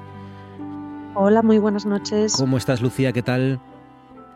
Muy bien, todo en orden, no nos podemos quejar. ¿Alguna incidencia, algún problema hoy a la hora de salir de casa o, has decidido quedarte ya no en casa, sino en la cama directamente, que es donde mejor se está en días como pues, por ganas me hubiera quedado, pero claro, tenía que ir a trabajar, además al suroccidente me tocaba hoy. Y bueno, a la ida a la carretera estaba bien, pero a la vuelta pensaba en las compañeras que tienen que ir mañana, que van a coger esa carretera bastante mal, porque yo la pasé limpia, pero tiene pinta de que mañana va a haber una capina de nieve curiosa. Sí, sí. Ojo, cuidado con, con, esas capas de hielo que se forman y seguramente se formarán con las temperaturas bajas que, que nos esperan en las próximas horas, que, que son peligrosísimas, peligrosísimas. Así que mm, eh, llegan después del diluvio las intensas nevadas. Ayer lo contábamos que iba a llegar el, el frío, así que ya saben, mucho cuidado y aquí siempre la compañía de RPA. Así que mucha, mucha precaución. Francisco Erice, buenas noches. Buenas noches. ¿Cómo estás, Francisco? ¿Qué tal? ¿Bien? ¿Has sobrevivido hoy? Bueno, pues más o menos como los colegas de, la tertulia, ¿no? Con bastante frío. Afortunadamente no he tenido que desplazarme fuera de fuera de Oviedo, pero bueno, pues tenemos ya cierta edad, tenemos que cuidarnos un poco más, ¿no? Y estoy metidito en casa procurando no salir a la calle porque es que el cambio de temperatura de los últimos días ha sido bastante espectacular, ¿no? Bueno, por otra parte es lo normal en esta época, ¿no? Sí, sí, sí, pero bueno, es que ha venido de golpe, ¿no? Eh, normalmente estaba más repartido esto, pero bueno, ah. ha venido de golpe y no nos, no nos no estábamos ya casi acostumbrados o prevenidos. Bueno, venga, contadme qué mm, asuntos os han llamado la atención. Gaspar, empezamos por ti. ¿Cuál es tu, tu tema? ¿Qué sugieres? ¿Qué propones? ¿Qué nos cuentas? Bueno, yo como Feijó soy muy previsible y por lo tanto lo que voy a hacer es un intento de explicar una obra en tres actos que es lo que ha ocurrido con respecto al aborto en Castilla y La Mancha, ¿no? Mm. Castilla y León, perdón. Castilla y León. Castilla y León.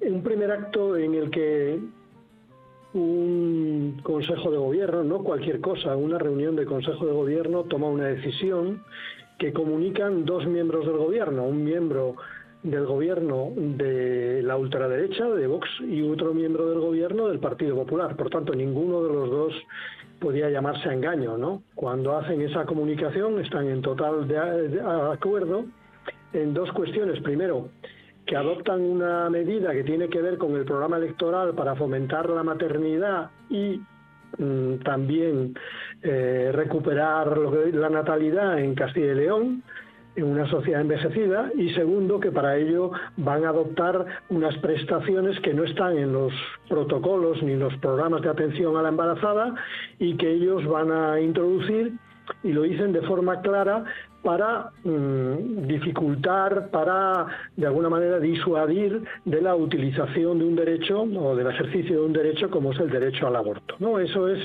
lo que acuerdan y bueno, en torno a una serie de medidas que tienen que ver con, con el latido del feto, que tienen que ver también con una imagen en 4D o con la posibilidad de la atención psicológica de la embarazada. ¿No? Todo ello encubierto en el programa de atención a la embarazada, pero destinado fundamentalmente a disuadir, a coaccionar con respecto al ejercicio del derecho al aborto. Ese es el primer acto, ¿no? Pero inmediatamente pasamos a un segundo acto en el que se abre el debate interno en interpretaciones de los propios intervinientes. Por una parte, la interpretación de la ultraderecha, que es que el acuerdo es obligatorio para los profesionales y para las embarazadas, para todos, es una obligación, sino para qué están los, los acuerdos del Consejo de Gobierno y las resoluciones del Consejo de Gobierno, cosa que todavía no conocemos. Y en segundo lugar, bueno, pues la interpretación del Partido Popular que empieza a matizar eso de obligatorio, ¿no? Dice obligatorio, bueno, para los que podemos obligar, ¿no? Y un ofrecimiento, un instar, ¿no? A, a, la mujer embarazada. Ese es el segundo acto a grandes rasgos en el cual, bueno, pues vamos a una solución ¿eh? entre ambas fuerzas ¿eh? de compromiso, ¿no? Pero aparece un tercer acto y es el Congreso, la reunión preelectoral del Partido Popular, en la que, mm, cuando ya ha estallado el escándalo, porque esas medidas no están ni en materia sanitaria ni están en la ley de interrupción voluntaria del embarazo, entonces, bueno, pues eh, aparecen intentos de diluir la importancia de las medidas hasta el día de hoy en que el propio Núñez Feijóo dice que esas medidas no han existido, ¿no? Pero cualquiera que vaya a las redes sociales puede ver la rueda de prensa, cualquiera que vaya a los medios de comunicación puede ver también eh, la discusión interna y cualquiera que en estos momentos haya oído los últimos eh, las últimas informaciones en radio y televisión, pues puede saber que hoy, en este momento, el Partido Popular se baja del acuerdo, mm, dice que ni, siquiera ha existido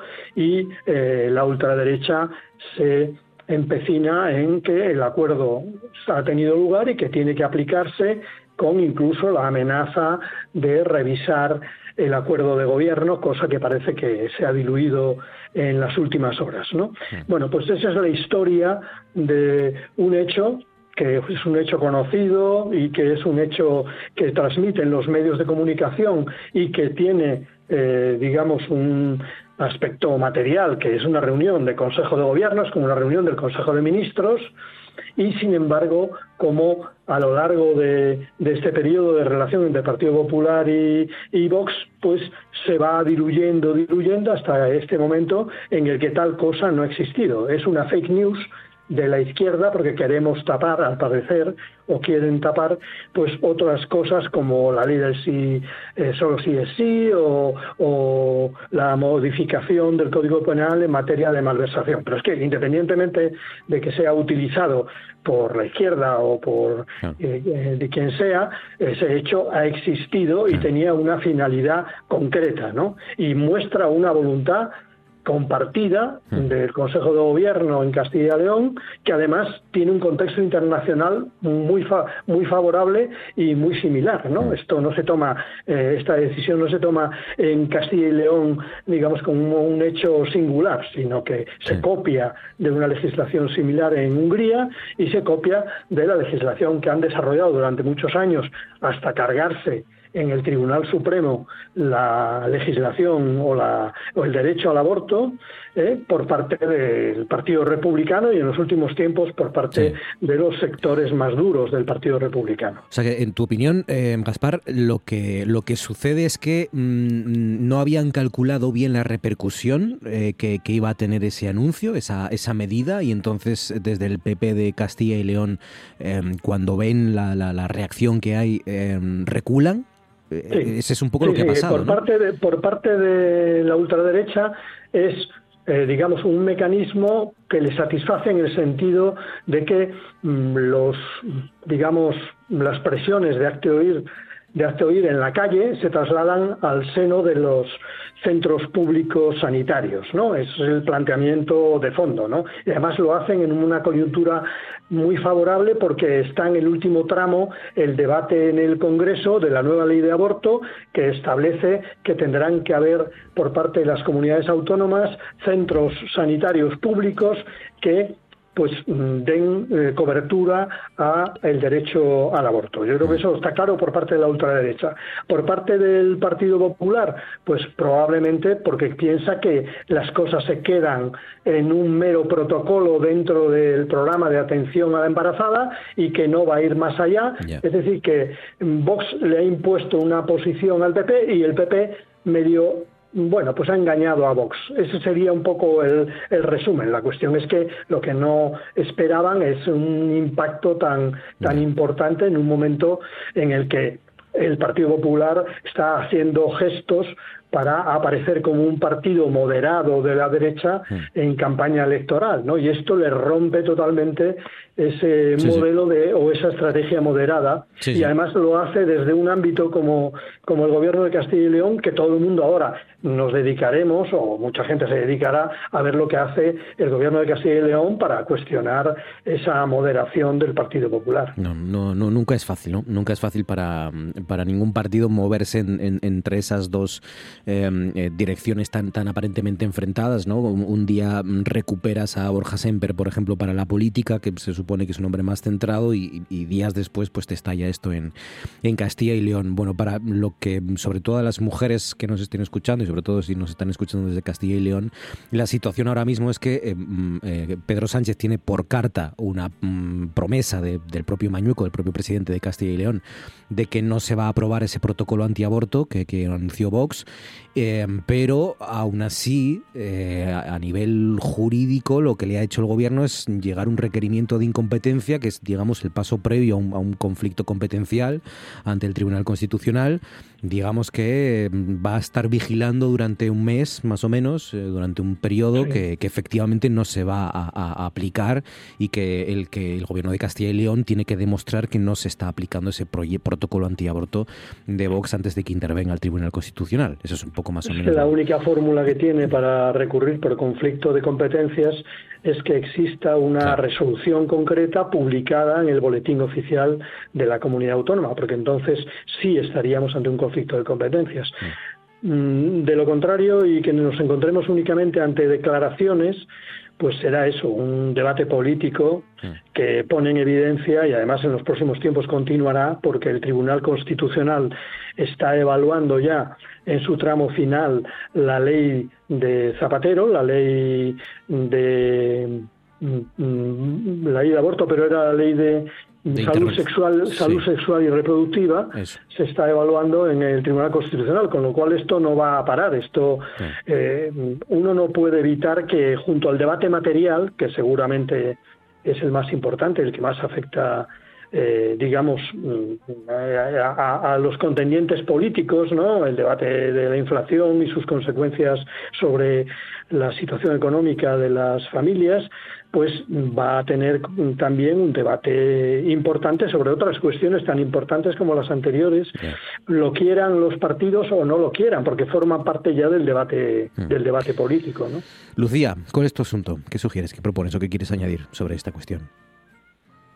Sobre esta cuestión yo creo que si seguimos abriendo más y más el melón, ya no hablamos de otra cosa en toda la noche, porque es gordísimo. Sí, venga, pues ¿cuál es tu asunto Así que nada, yo eh, mira, quería comentar la polémica tuitera de la tarde, que no es una cosa nueva, porque llevamos meses con la matraca, pero eh, pues hoy se ha montado un poco en Twitter. Y tiene que ver con la subida de precios de los supermercados, en particular de Mercadona, que está la gente así un poco sublevada. Entonces, bueno, anda por ahí rulando otra vez eh, pues el estudio de la OCU con, con esa recogida de datos, de precios de varios eh, supermercados. Y bueno, una vez más, en este estudio periódico, pues se confirma que Mercadona ha subido eh, sus precios, el precio de los productos, el triple de lo que está subiendo la inflación. Claro, si lo pensamos así un poco en frío, ¿no? Es bastante fuerte. Lo que pasa es que nos hemos ido acostumbrando a que poco a poco, ¿no? Cada día todo está un poquito más caro y hay un discurso general de qué caro es todo. Entonces, claro, sí, todo está muy caro, todo sube, pero es que unas cosas suben más que otras y las mismas cosas en diferentes sitios tampoco cuestan lo mismo. Claro. Entonces, eh, sí, perdona, dime. No, no, no, no, no, te estaba escuchando. Ah, vale. Eh, entonces, bueno, en diciembre Mercadona había salido ¿no? con un titular de prensa diciendo que su reto era no perder clientes con la subida continua de precios debido a la inflación y demás. Y bueno, parece que lo están haciendo FETEN porque yo creo que no hay ahora mismo un supermercado en toda España cuya clientela esté tan cabreada como la clientela del Mercadona, a pesar del dineral que esta empresa se gasta en, publicidad, en medios de comunicación. Si bueno, utilizáis redes sociales de manera habitual, veréis que la publicidad que sale de Mercadona es alucinante. Aunque no busques absolutamente nada en Internet de, marca Hacendado ni de nada que tenga que ver con el supermercado, periódicamente salen eh, titulares de prensa, eh, periódicos, incluso de tirada nacional, eh, con bueno, ¿no? noticias, etcétera. Entonces, es muy curioso porque invierten muchísimo dinero en generarse esa imagen de supermercado moderno, comprometido, con los derechos de los trabajadores y todas estas cosas, pero luego la práctica eh, lo que está demostrando es todo lo contrario. Entonces, bueno, básicamente lo que ha hecho la OCU o lo que viene haciendo la OCU desde hace unos meses es recoger los datos de productos, de un montón de productos, 156, eh, de consumo habitual. Claro, entre esos productos están productos básicos como la leche, los huevos, el azúcar, eh, las patatas, cereales en diferentes formatos, etcétera, ¿no? Y ahí, pues eso, la, esa subida de precios media que arrojan los precios de este supermercado es superior al 15%, cuando la inflación interanual de diciembre, eh, vamos, el mes cerró con un 5 y pico por ciento, ¿no? menos de un 6. Entonces, bueno, más cosas. Es uno de los supermercados que se ha llevado una demanda de Facua por no eh, aplicar la bajada del IVA, que también eh, es una cuestión de obligado cumplimiento. Sí, sí. Que, claro, no, se, puso a analizar, en ese caso además fueron pues casi 700 eh, productos distintos a, varias cadenas, ha analizado precios en Alcampo, en Aldi, en Carrefour, en Día, en Eroski, en Líder, en Hipercor y en Mercadona, y, bueno, ha, denunciado a, creo que a seis de las siete, y, algunas no solo no han bajado ese IVA, sino que encima han subido los productos. O sea, que han detectado que hay incluso productos más caros. Esto a mí me parece un escándalo porque mm, evidentemente cambiar los precios de un día para otro, porque al final eh, repercutir esa bajada de IVA implica un proceso de gestión de precios, ¿no? Que se tiene que desarrollar producto a producto en todas y cada una de las tiendas, pues es, digamos, pues un, un trabajo laborioso que hay que hacer. Pero es que hay otros momentos de las campañas eh, de marketing, digamos, ¿no? momentos eh, puntuales del año donde se hacen campañas de diferente tipo que conllevan eh, cambios de precio o análisis de estocaje en las propias tiendas que no, que no hay ralentización en ello. ¿no? Entonces, cuando una cuestión que tiene que ver con, una bajada que va destinada a facilitar la adquisición de esos productos por parte de, de los clientes, ¿no? que se que se están viendo en situaciones difíciles para poder acceder a, alimentos básicos, porque básicamente lo que compramos en el supermercado son alimentos o productos de higiene, de limpieza, es decir, todo cuestiones que necesitamos todos en el día a día, que esto no se aplique. Y además, estamos hablando de, una cadena con una bueno, pues con una capacidad muy grande económica para afrontar un cambio así que no debería suponerle ni la más mínima, vamos, no sé si llamarlo molestia o el más mínimo esfuerzo, digamos, ¿no? Entonces, bueno, em, para terminar, ¿no? Que a mí el tema de Mercadona es una cosa que me llama mucho la atención porque es un supermercado muy valorado y a mí me llama la atención sobre todo eso, ¿no? El dineral que se gasta esta empresa en publicidad. Hace también poco vimos, ¿no? En todos los medios de comunicación, en periódicos y demás, eh, Mercadona sube un 8,5 o no sé cuál, sí, un 8,5 creo que era o algo así, el sueldo a sus empleados, ¿no? Subida de sueldo y es como, no señores, Mercadona no sube nada. Esto no es un, o sea, esto no es un logro de la empresa. La empresa no está subiendo el sueldo a sus trabajadores. Lo que hay es eh, un convenio que tienen que cumplir y un convenio que han negociado los representantes de los trabajadores. Entonces, si hay que darle a alguien eh, la palmadita en la espalda y si hay que darle a alguien las gracias, es a los trabajadores que están poniendo la cara solicitando que a sus compañeros o compañeras y ellos mismos se les, mm, se les actualice el sueldo. Entonces, bueno, es un, un, caso yo creo que llamativo dentro de los supermercados españoles porque al mismo tiempo pues creo que es un supermercado de los más valorados probablemente por la ciudadanía, ¿no? Es una cosa muy extraña, pero creo que con todos los matices habría que empezar a, desmontar un poco, ¿no? Y esto que están haciendo con los precios me parece una irresponsabilidad y, una cuestión que, pues que bueno, debería afectar a, la imagen de esta empresa que lo que está haciendo es dificultar la vida a, a los españoles en este caso. Y más en regiones como la nuestra, en la que ha rozado el 16% en la escalada del precio de los alimentos. O sea que Aquí pues lo sufrimos en, en, particular, ¿no? En un, casi, casi un, 16, un 15,9% anual en el último mes de, del año pasado. Em, eh, Paco, tu asunto, ¿qué sugieres? ¿Qué propones, Francisco?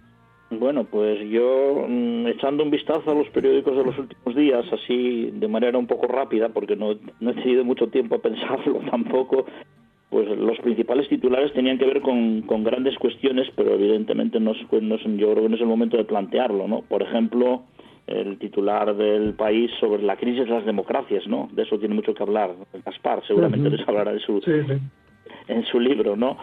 O, la crisis de, los procesos de, de globalización neoliberal, ¿eh?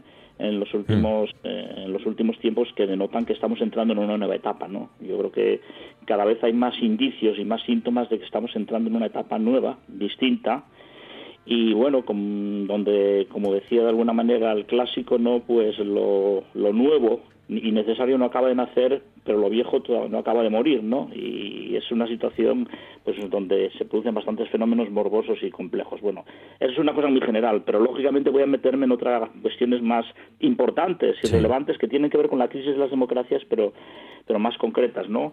Bueno, eh, yo he visto en el, en el periódico local más importante de Asturias hace dos días una entrevista con Javier Pérez Rollo, catedrático de Derecho Constitucional, que hablaba de las disfunciones de nuestro sistema constitucional, ¿no?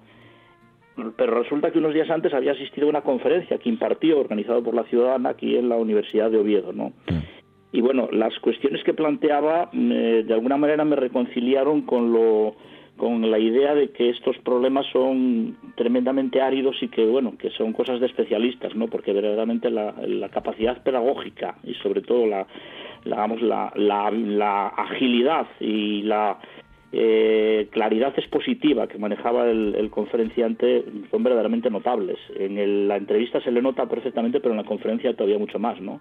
Entonces lo que nos presentaba es una imagen que nos tiene que dar mucho que pensar porque resulta que los grandes problemas de, de las democracias desde el punto de vista institucional por ejemplo, en los países de América Latina tiene mucho que ver con la judicialización, ¿no? Él, mismo decía, bueno, en España ya no tenemos problema militar, ¿eh? esperemos que por mucho tiempo, pero podemos tener un problema judicial, porque lo han tenido en Brasil, porque lo están teniendo en otros, en otros países de América Latina, ¿no? Y hablaba pues de las disfuncionalidades ¿no? de, de, nuestro sistema de nuestro sistema institucional de un sistema constitucional que interrumpe el proceso legislativo por ejemplo no que decía que era una cosa absolutamente absolutamente inédita en, cualquier lugar de Europa no de una constitución que es prácticamente irreformable cuando las constituciones precisamente de alguna manera renuevan su legitimidad social eh, con reformas y con cambios constantes. ¿no? citaba el ejemplo de la Constitución alemana que ha sido reformada nada menos que 62 veces a lo largo de, su periodo de vigencia desde que se instauró en pleno momento de ocupación posterior a la segunda a la segunda guerra mundial no de lo verdaderamente increíble mm, de que se argumente sobre la supresión del delito de sedición cuando dice es un delito propio del siglo XIX y ningún país europeo lo ha aplicado después de la Segunda Guerra Mundial, ¿no? Es decir, no se corresponde en absoluto con ningún tipo de delito que sea eh, utilizable, digamos, o, o, homologable, sí tribunales, en los sistemas judiciales eh, actuales, etcétera, etcétera, ¿no? O cuando se producen aberraciones como que un órgano judicial que debe ser necesariamente renovado en el mismo momento en el que caduca, pues está en vigencia durante unos cuantos años, ¿no? Bueno, él, en, la conferencia hacía también algunas referencias a, la propia configuración de la carrera judicial, que luego en la entrevista aparecen de manera mucho más púdicamente tratadas, y eh, él planteaba de manera yo creo que un poquito más radical en la conferencia, porque en el, en el trato directo con los, con los oyentes la cosa era más fácil, ¿no? Y en definitiva, pues eh, yo creo que tenemos que, ya hemos empezado a hacerlo, ¿no? Pero tenemos que seguir empezando a preocuparnos de ese tipo de cuestiones, ¿no? De que tenemos un sistema constitucional institucional verdaderamente disfuncional en muchos ámbitos y sobre todo con unas posibilidades de manipulación y de utilización o de secuestro de las propias instituciones que pueden crear gravísimos problemas de, políticos en los próximos años. Él desde luego auguraba en términos bastante pesimistas que esos grandes problemas se iban a producir, ¿no? Pues, pues sí, interesante la visita de Javier Pérez Rollo y la, y la charla y las entrevistas distintas que, que y con un, aquí. un poder judicial empoderado. Es decir, no solamente tenemos un problema de poder judicial en estos momentos coyuntural, sino que tenemos un problema del poder judicial que tiene un papel político ante una crisis casi de identidad del país eh, en torno al proceso y que se considera en el derecho a seguir interviniendo en política, ¿no? Y nos retrotrae al poder de la judicatura o al poder judicial en la época del antiguo régimen.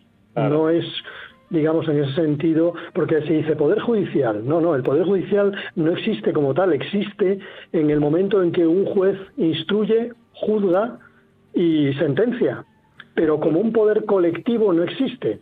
Eso no está en ninguna constitución. Sin embargo, da la impresión de que son un poder colectivo, es decir, que el Consejo General del Poder Judicial es su órgano de gobierno, de un poder, y no es verdad, no es el órgano de gobierno, es el órgano de gestión política de el conjunto de, de las instituciones judiciales, no es un poder, el poder por supuesto lo tiene cada uno de los jueces, cada una de las de las magistraturas, pero, pero no es un poder al estilo del poder legislativo o del poder ejecutivo. Pero hay una parte, y yo creo que sobre todo de la derecha, que tiene esa concepción, que considera no solamente que es un poder, sino que es un poder supremo, un poder superior al poder político.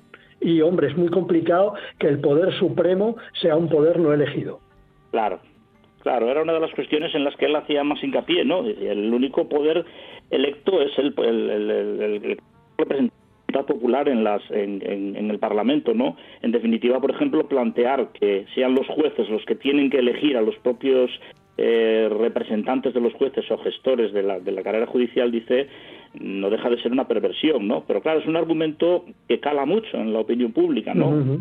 Es politizar la justicia. Bueno, obviamente el único mm, digamos, poder legítimo desde el punto de vista de la representación a través del voto popular es el que está presente en el Parlamento y a partir de ahí tienen que emanar las diferentes instituciones, ¿no? Era un poco el, argumento de, de, la conferencia, de la, de la interesantísima charla, yo creo que impartió el otro día, ¿no? Pues em, os pregunto ahora por Álvarez Cascos, antes dejadme que actualice la situación. Em, cadenas en 35 puertos o accesos a núcleos poblados, eh, cerrado el puerto de Eterna y accesos a lagos y la cubilla. Recuerden, eh, precaución, alerta naranja por nieve. Van a bajar las temperaturas todavía más en las próximas horas y durante la jornada de mañana. Esto ya nos lo contó Javier Martínez de Oruta al principio. Y, y está, está reabierta el tráfico en la AS 118, eso sí. Así que, mm, en todo caso, pues vayan donde vayan, em, pregunten antes y consulten eh, cuál es el estado de la carretera y sobre todo tengan mucha precaución. Porque nosotros por lo menos les vamos a hacer compañía hasta las 11 de la noche hablando sobre todo de este asunto que empezó a publicar ayer el diario ABC y que ha continuado hoy y por lo que están diciendo pues todavía va a haber más eh, publicaciones en, en, las próximas horas. Que tiene que ver con cascos que tiene que ver con un expresidente del Principado eh, Francisco Álvarez Cascos ex vicepresidente de un gobierno del gobierno nacional digamos ex ministro de fomento eh, que según el diario ABC ha cobrado 4,7 millones de euros de empresas, cajas de ahorro y otras entidades vinculadas con sus cargos políticos. Lo hizo desde que dejó la política nacional y por lo tanto desde que empezó en la política autonómica aquí en Asturias. Dice el diario ABC también que Cascos ingresó 500.000 euros alquilando despachos de 12 metros cuadrados que no se usaban, que siendo presidente asturiano empresas del Principado pagaban hasta 6.300 euros al mes por estos espacios, por un cubículo en, Madrid, eh, que es la misma oficina por la que cobró mm, 146 6.000 euros, aforo como sede fantasma, digamos, una sede que no se utilizaba y eh, por lo que esto último va a ser juzgado. Em, en las últimas horas, lo contaban los compañeros de informativos, en las últimas horas el entorno de, Álvarez Cascos ha negado cualquier tipo de irregularidad y em, aunque tenga que ver de forma tangencial con esto, también es interesante porque hoy le han preguntado al candidato del Partido Popular a la presidencia del Principado, al señor Diego Canga, em, que ha dicho, ya saben que hay todo el interés en ir unidos de la mano, ha subrayado en, una rueda de prensa que ha dado hoy indicando que, bueno, eh, que quiere reunir al, centro derecha y que próximamente es probable que se reúna con la presidenta de, Foro, Carmen Morillón, y que tampoco, eh, tampoco descarta hacerlo con el diputado Pedro, Pedro Leal, expulsado, recuerden, de, Foro Asturias. Bueno, le han preguntado a Diego Canga en concreto sobre cascos, ha dicho eh, Diego Canga, no tengo mucho que decir sobre la actividad privada del señor Cascos de hace no sé cuántos años. Bueno, os pregunto, ¿hay algo nuevo en lo que viene publicando ABC que, que no se intuyera o que no se supiera ya, aquí al menos en Asturias? ¿Qué trascendencia tiene a nivel político y a nivel judicial? ¿Cuál es ese futuro eh, judicial, al menos de cascos? El político, pues se supone que ya está eh, finiquitado. ¿Y si afectará a Foro, o si afectará al PP, o si mm, influirá de alguna manera en el tablero político asturiano? Eh, Gaspar, empezamos por ti. Bueno, yo estaba por decir paso palabra, yo soy, digamos que parte interesada en, en relación a, a un partido político y a un personaje que, que ha sido pues mucho en ese partido político, ¿no? Pero me da la impresión en primer lugar que la reacción es la de siempre, ¿no? Ese señor de que usted me habla, ¿no? Como si no tuvieran nada que ver. Y hace cuatro días han estado intentando recoser a la derecha con la presencia de Álvarez Cascos, ¿no? Mm. Yo creo que eso, bueno, no queda muy bien, ¿no? Pero luego en relación a, los casos que pueden afectarle, bueno, pues por Madrid siempre se ha dicho que aparte de las carpetas que existían con empresas desde los gobiernos autonómicos, había una gran carpeta desde el gobierno central del Partido Popular y en particular desde el Ministerio de Fomento, porque si hay un ministerio inversor, ese ministerio es el de, el de Fomento.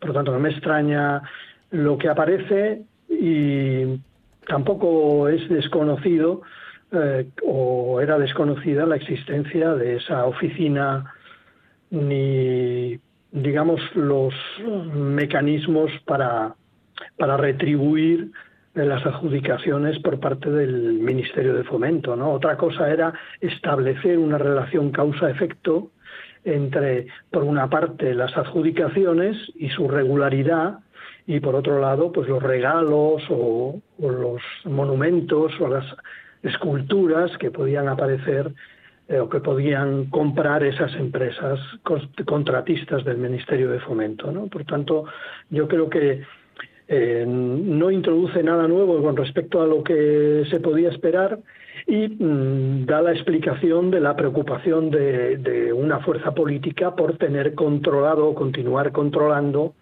eh, al Poder Judicial, continuar controlando el Consejo General del Poder Judicial. Es una, una de las explicaciones, aparte de esa concepción de la justicia por encima de todo lo demás, ¿no? Pero da la impresión de que hay tela que cortar todavía aparte de la sede de Génova, hay tela que cortar en materia de relaciones entre consejerías y ministerios inversores, contratistas y regalos o financiación ilegal del partido.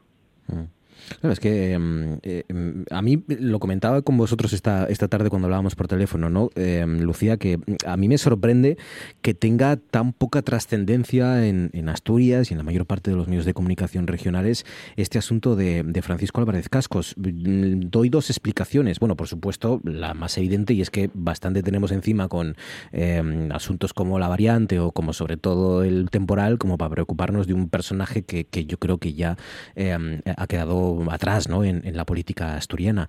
Pero, pero aún así es verdad que me sorprende porque no deja de ser un expresidente del Principado el que está en una portada nacional por estas cuestiones. ¿no? Eh, más allá del futuro judicial, Lucía, eh, ¿qué, qué, qué, qué trascendencia puede tener esto en lo político? Pues es que, claro, estoy, bueno, completamente de acuerdo contigo, pero fíjate, yo creo que parte de ese impacto bajo que está teniendo en, en la política asturiana eh, a nivel de comunicación, ¿no? Eh, tiene que ver con em, la ligazón que se hace de la figura de Álvarez Cascos, que es que como precisamente fue presidente del Principado con otro partido político, que por mucho que sea una escisión del Partido Popular, pues no deja de ser otra formación diferente, que además nació como una especie de, digamos, alteridad al, al propio, al propio PP, parece que es ¿no? un apéndice que Foro cortó en su día, lo eliminó y por lo tanto esto ya no tiene nada que ver ni con Foro ni con Asturias. ¿no? Entonces, mm, no sé, a mí de, de, esta cuestión de Álvarez Cascos casi que creo que en este momento, más que por la información, que la novedad tampoco es muy grande sabiéndose lo que ya se sabía, lo más importante para mí son las reacciones y en particular la del Partido Popular. ¿Por qué? Porque si vemos las fechas que se están investigando de todas, eh, bueno, pues de todo este dinero que Cascos habría recibido, 4,7 millones de, de euros, ese dinero lo recibió entre 2004 y 2018. Es decir, cuando él empieza a ingresar este dinero por parte de diferentes empresas, eh, él todavía no está al frente de la formación política, o sea, todavía no está eh, foro, no, existe el partido.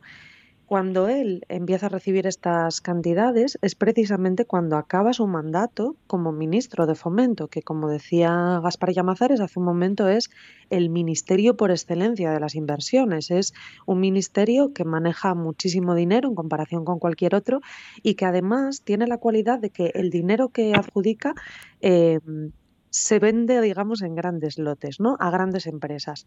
Mm, no hay pequeños adjudicatarios del Ministerio de Fomento como puede haber en otros, en, otras consejerías o en otros ministerios donde el tipo de empresas o de colectivos que se pueden eh, beneficiar, digamos, de contrataciones públicas son de otro tipo. Una, pequeña empresa no puede optar a construir eh, autopistas o gestionar eh, este tipo de cuestiones.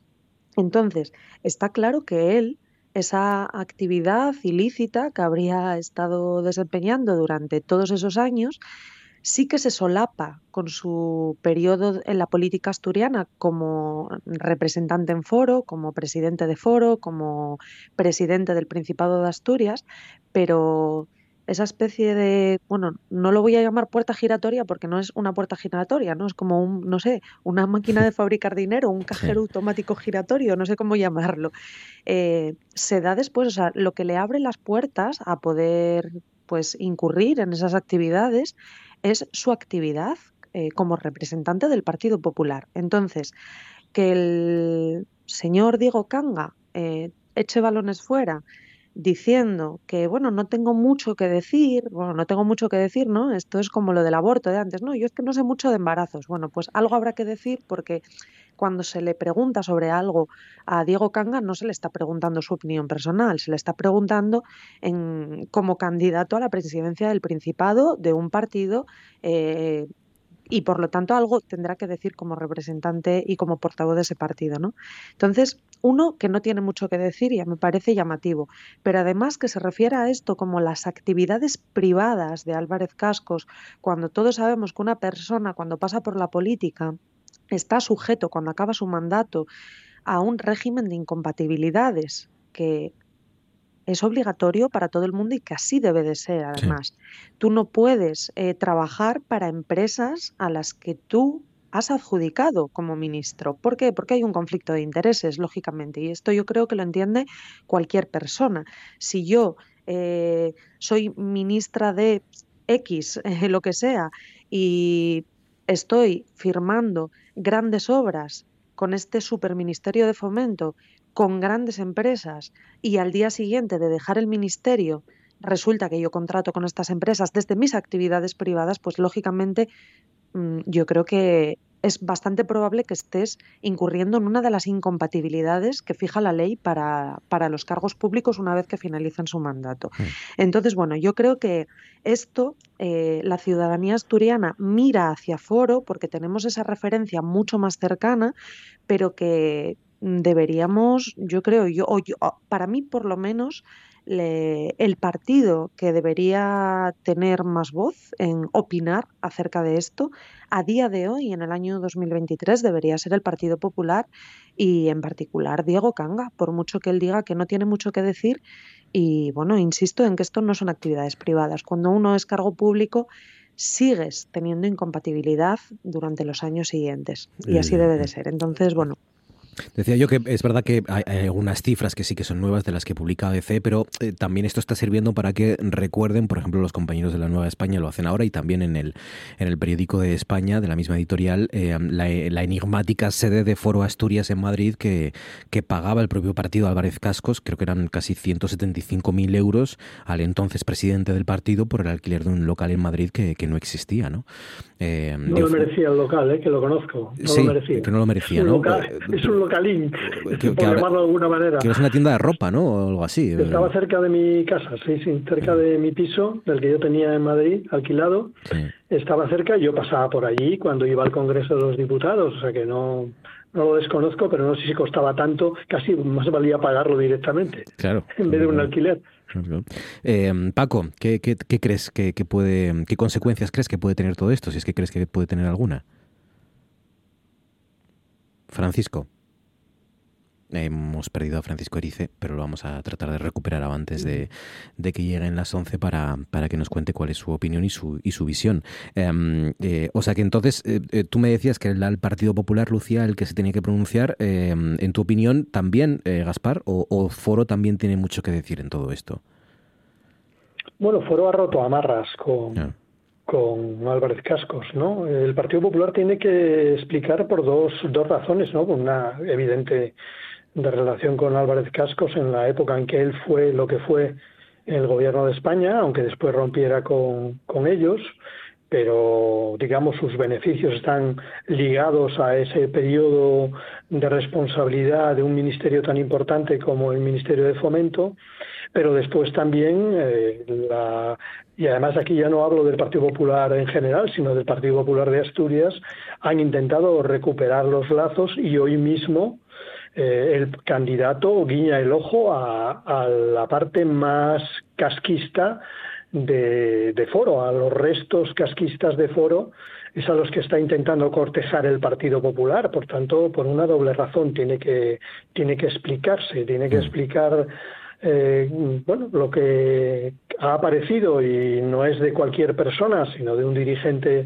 que formó parte de un gobierno es verdad que de un gobierno muy afectado por esos casos, gobierno Aznar, pero por otra parte porque digamos que la renovación del Partido Popular en Asturias ha tenido un hito y ese ha sido no solamente el descabezar al Partido Popular eh, que había hasta este momento, sino una relación, yo recuerdo, con Álvaro Cascos directamente y ahora una invitación a la incorporación al partido a Pedro Leal, ¿no? Y por tanto, digamos que el Partido Popular no puede decir que ese de que usted me habla forma parte del pasado, ¿no? Forma parte del presente mm. del Partido Popular en Asturias. Francisco, ahora sí, que te perdimos.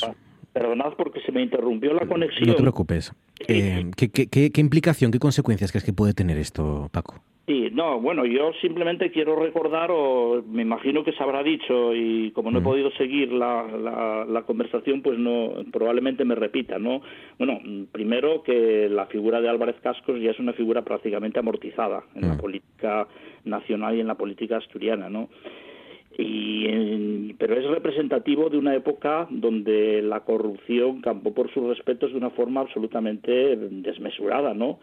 todavía hoy, ayer o hoy, la, la nueva dirigente de Ciudadanos, Patricia Guas, decía algo así, nos recordaba que de los 14 ministros del primer gobierno de Aznar, 12 estaban implicados en casos de corrupción, ¿no? Hmm.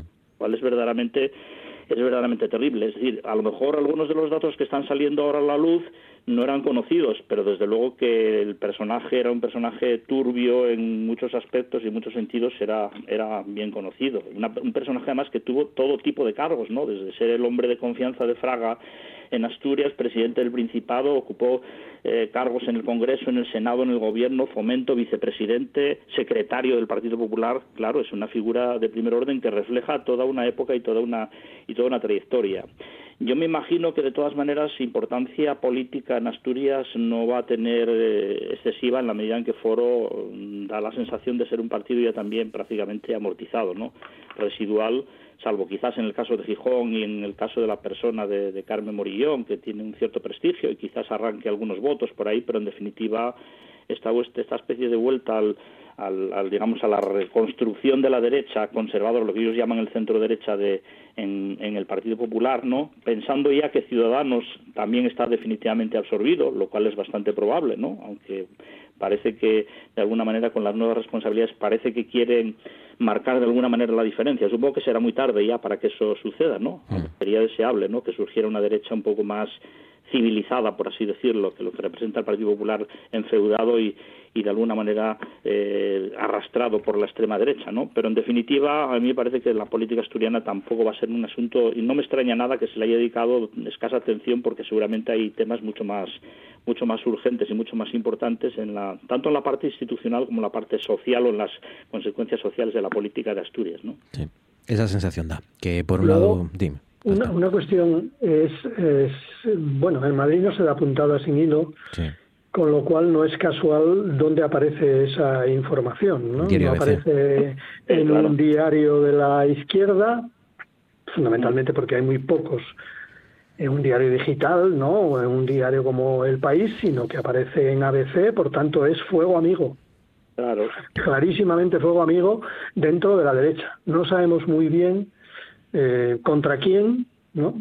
Algunos lo podemos imaginar, pero también eso es un elemento que hay que tener en cuenta. Sí, sí. De hecho, el propio, uno de los propios responsables de esa información, el periodista Javier Chicote, eh, que, es eh, jefe de investigación del diario ABC, ha publicado en su cuenta de Twitter que dice lo de la sospechosa fortuna de Bono hace ya más de 10 años que lo publiqué y lo volveré a hacer si hay información nueva en cuanto a la corrupción socialista en Andalucía.